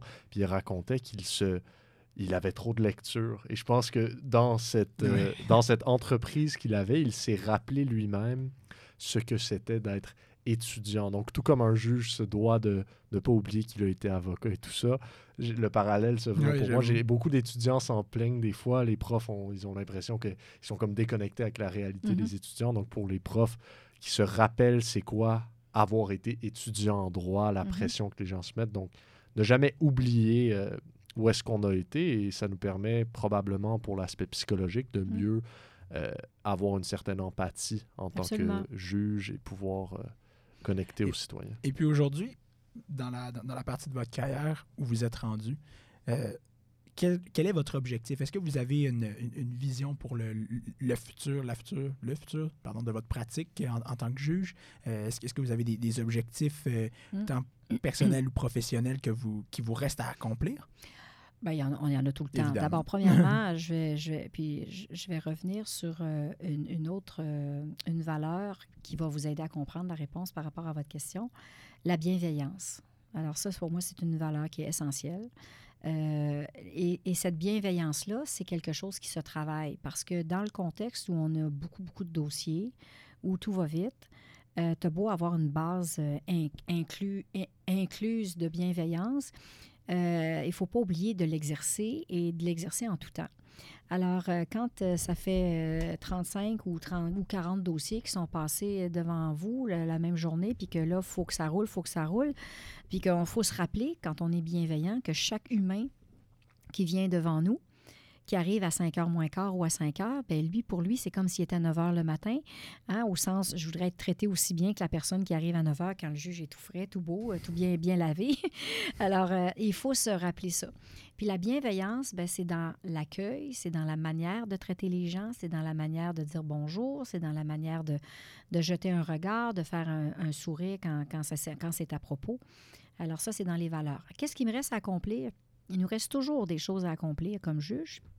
Je dirais, à chaque matin, je me lève et je me dis, qu'est-ce que je peux faire pour être une meilleure personne aujourd'hui? Pas juge, personne. Une personne aujourd'hui, mais ça inclut la portion Bien juge. sûr. Parce que Ça. si je suis une meilleure personne, ben, la meilleure personne fait le meilleur dans son travail aussi. Parce que le travail est une grosse partie de notre, notre vie. Donc, d'essayer euh, d'être euh, plus efficace, même si je pense que je suis assez efficace, un des objectifs principaux que je me fixe pour les prochaines années, c'est de d'être plus rapide peut-être. Parce que j'ai deux pôles, moi, dans ma façon de travailler très, très, très vite ou je prends le temps qu'il faut pour faire ce que, je ce que j'ai à faire quand j'ai des dossiers plus complexes. Puis j'écris beaucoup, j'écris longuement. Alors, euh, j'aimerais être capable de très bien écrire pour des dossiers très complexes, mais de le faire un peu plus succinctement. Ça, c'est tout un défi. Quand on part du principe qu'on souhaite que les gens qui ne connaissent pas le droit, qui sont nos clients, puissent comprendre du point A au point B, du point B au point C, du point C au point D, etc., pour être capable de comprendre. Où est-ce qu'il est la mesure? Est-ce que je peux sauter du point A au point E? Avec un lien qui est bien fait entre les deux, puis du point E au point Y avec un lien qui serait très, très, très bien fait? L'idée étant que je ne veux pas laisser un, un justiciable avec une de mes décisions, avec le point A, E et Y, puis euh, go ahead, euh, let's connect the dot en Ouais, bon français. Puis euh, si vous êtes bon, tant mieux.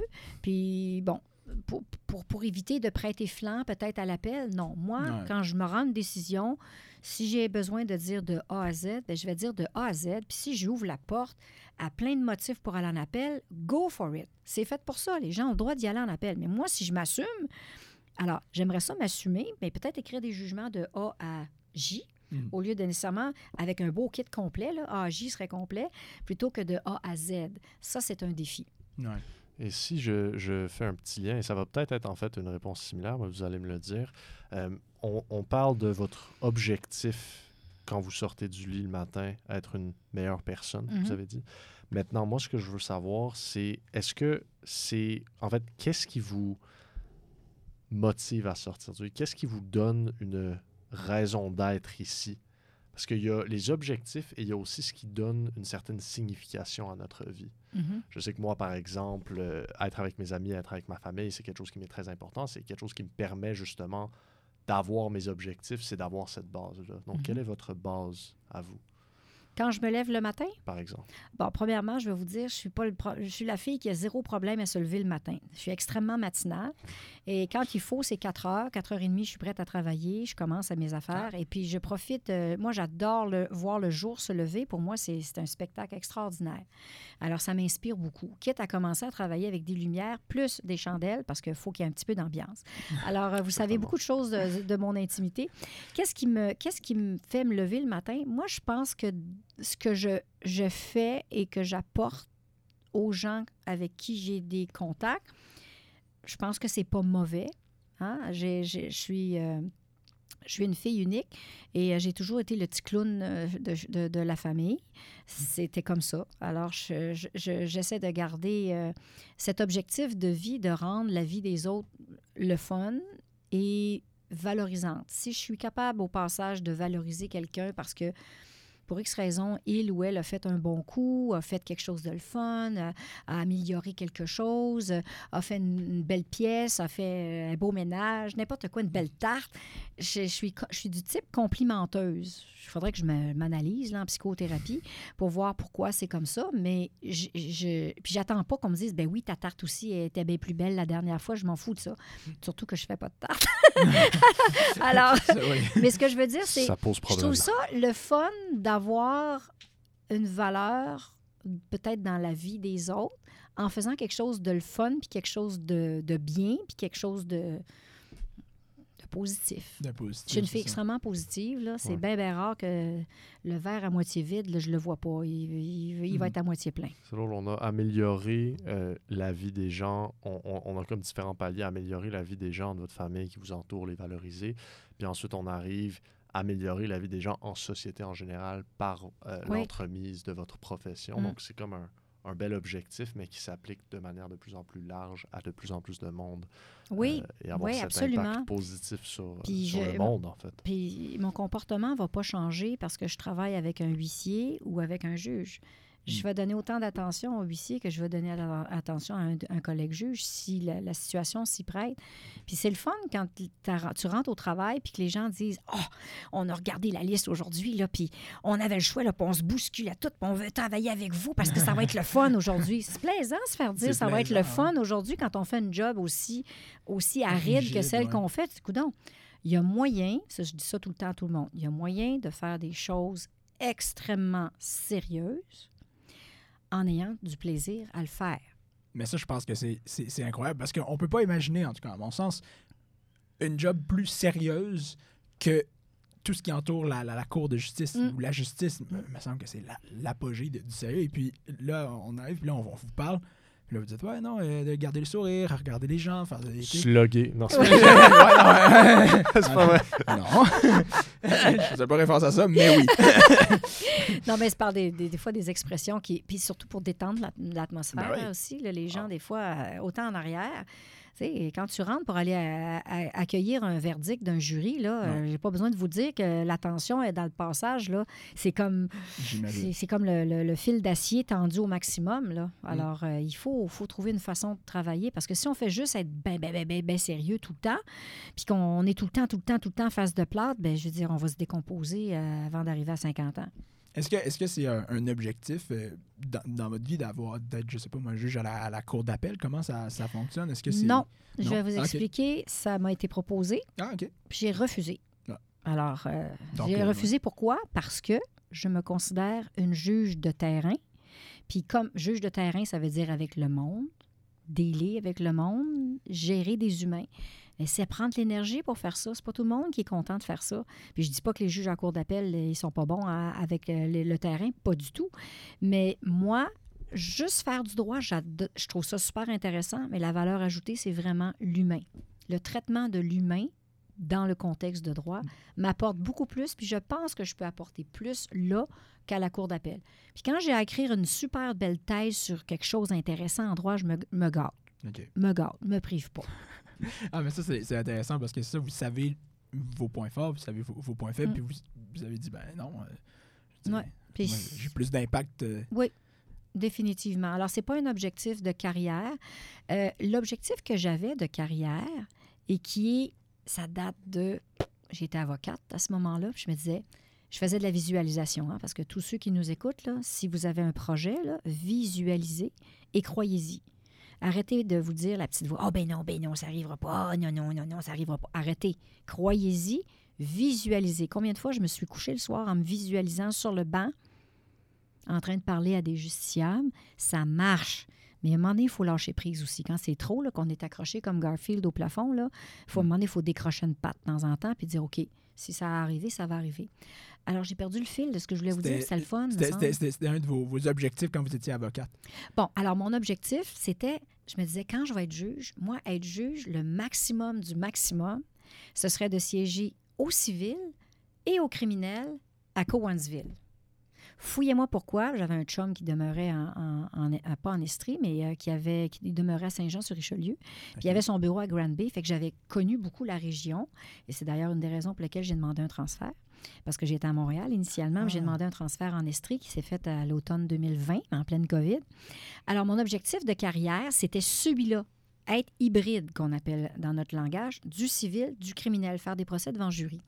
Et croyez-le ou pas, c'est là où je suis présentement.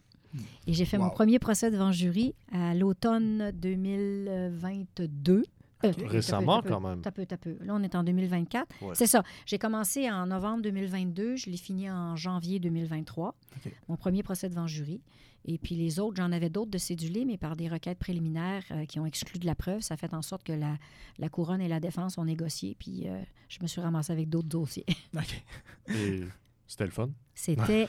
C'était le fun. Euh, les autres, avoir d'autres dossiers que ceux que je pensais d'avoir, ça, c'est un autre concept. Ouais, ça. Mais les- le- celui que j'ai jury. c'était fantastique. Ah ouais, mais pour, pour- pourquoi? euh, Ben, en quoi c'est différent? Est-ce que c'est très différent? Ah, ça n'a ou- pas rapport. Ah ça ouais? n'a absolument aucun rapport. Ben, D'abord, premièrement, Voyons, Charles. Ben non, c'est... non, non, non, non, non, mais je ne disais pas ça dans ce Non, sens-là. Non, c'est dans le sens que le, d'un procès devant jury, c'est le jury qui tranche les faits, qui détermine le verdict, coupable, non coupable. OK? Et nous, ce qu'on fait, on est juge de droit. Donc, on donne toutes les directives, on explique les règles de droit, on les vulgarise pour aider le jury à faire son travail. Alors, on les tient par la main d'une certaine façon, mais c'est eux qui ont entière liberté pour faire l'analyse de toute la preuve documentaire, les témoignages, apprécier la crédibilité, les éléments vidéo, les textes, etc. Ils ont 100% latitude, ce sont les juges des faits. Alors que quand on fait du droit civil, on est juge des faits et juge de droit.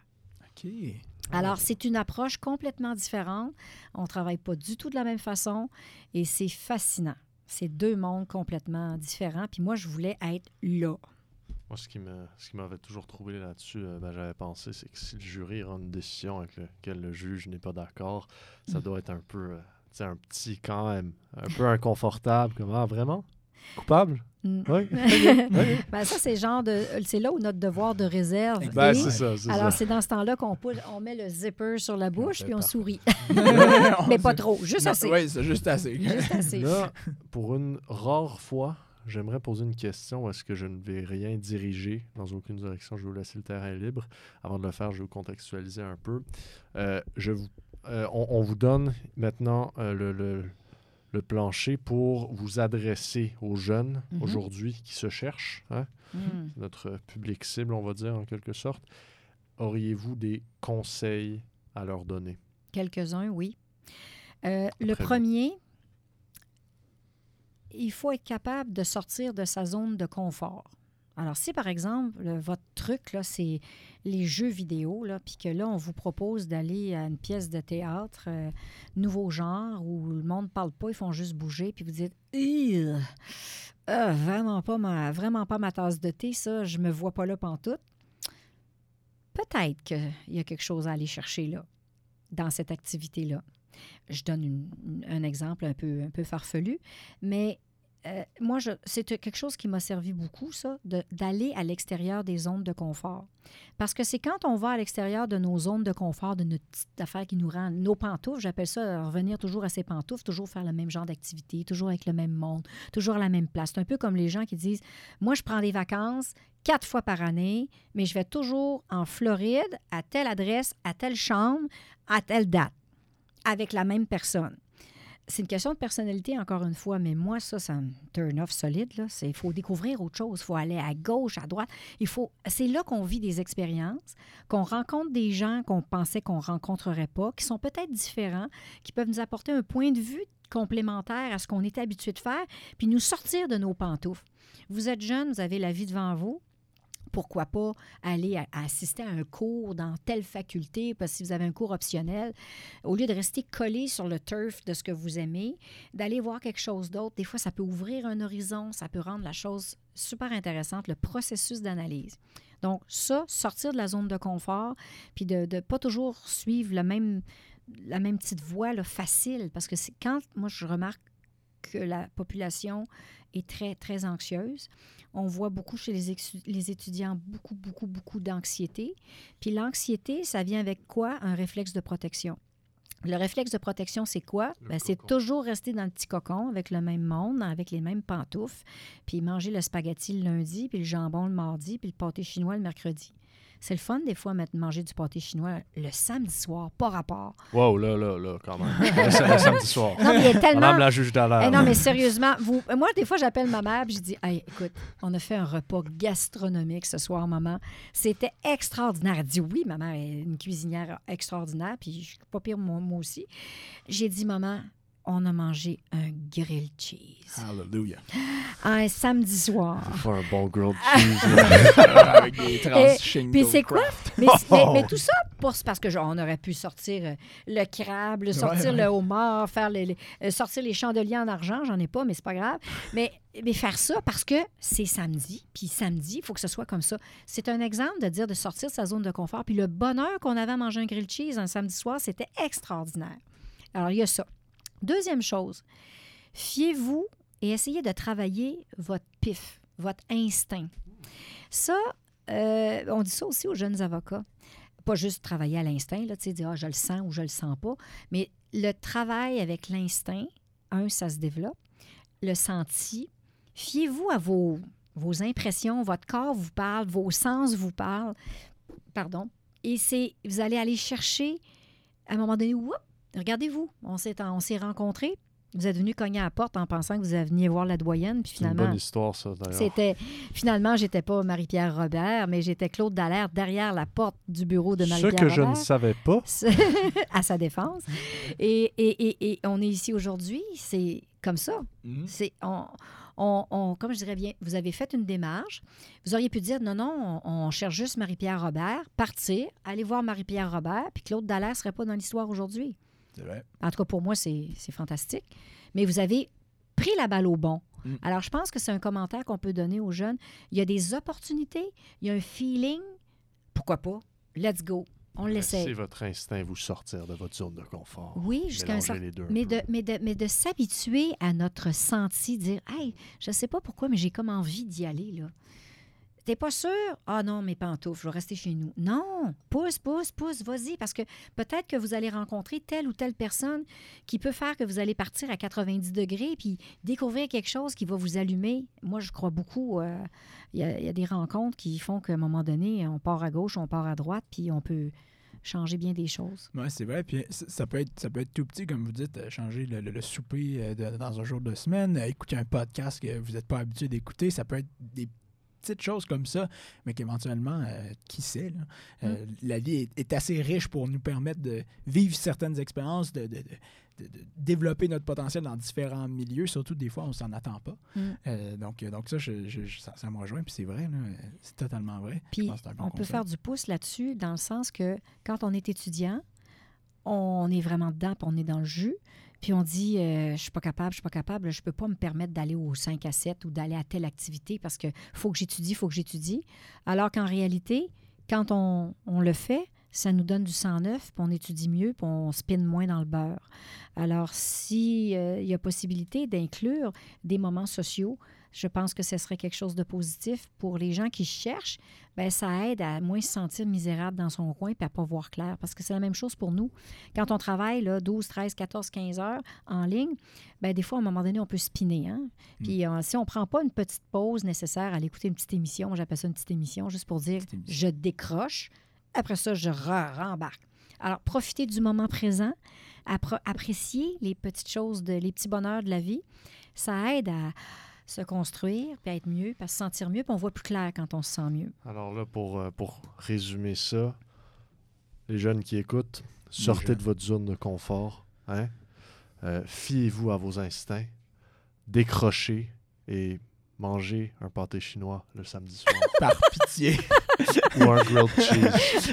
Mais, Madame la juge d'Allah, merci beaucoup pour votre présence sur le podcast. Ça a été un Et vrai plaisir. un- une très belle rencontre que j'ai faite avec vous trois ici présents aujourd'hui. Il y en a une d'ailleurs, merci à. Eve euh. Bourgoin. Allez voir son spam sur Instagram. Elle a changé les angles de caméra pour nous et nous a Ouais. écoutés tout au long. en Donc, effet. son Ben, aide est inestimable. En tout Merci cas, vous beaucoup. êtes, euh, vous êtes extraordinaire, puis euh, je trouve ça fantastique de voir l'énergie et le talent que vous avez pour faire cette Sauf activité-là. qu'on oublie de mettre un disque. C'est bien Ah, apprécié. On n'en parle, pas, ça. On, n'est pas là, on n'est pas là. C'est bien apprécié. Merci Excellent.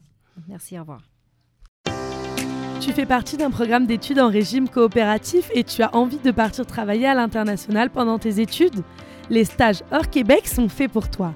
Saisis cette opportunité, viens nous rencontrer au service des stages et du développement professionnel sur le campus principal au local B6 2005 ou visite le site usherbrook.ca barre oblique stage. Cette émission est commanditée par le service des stages et du développement professionnel.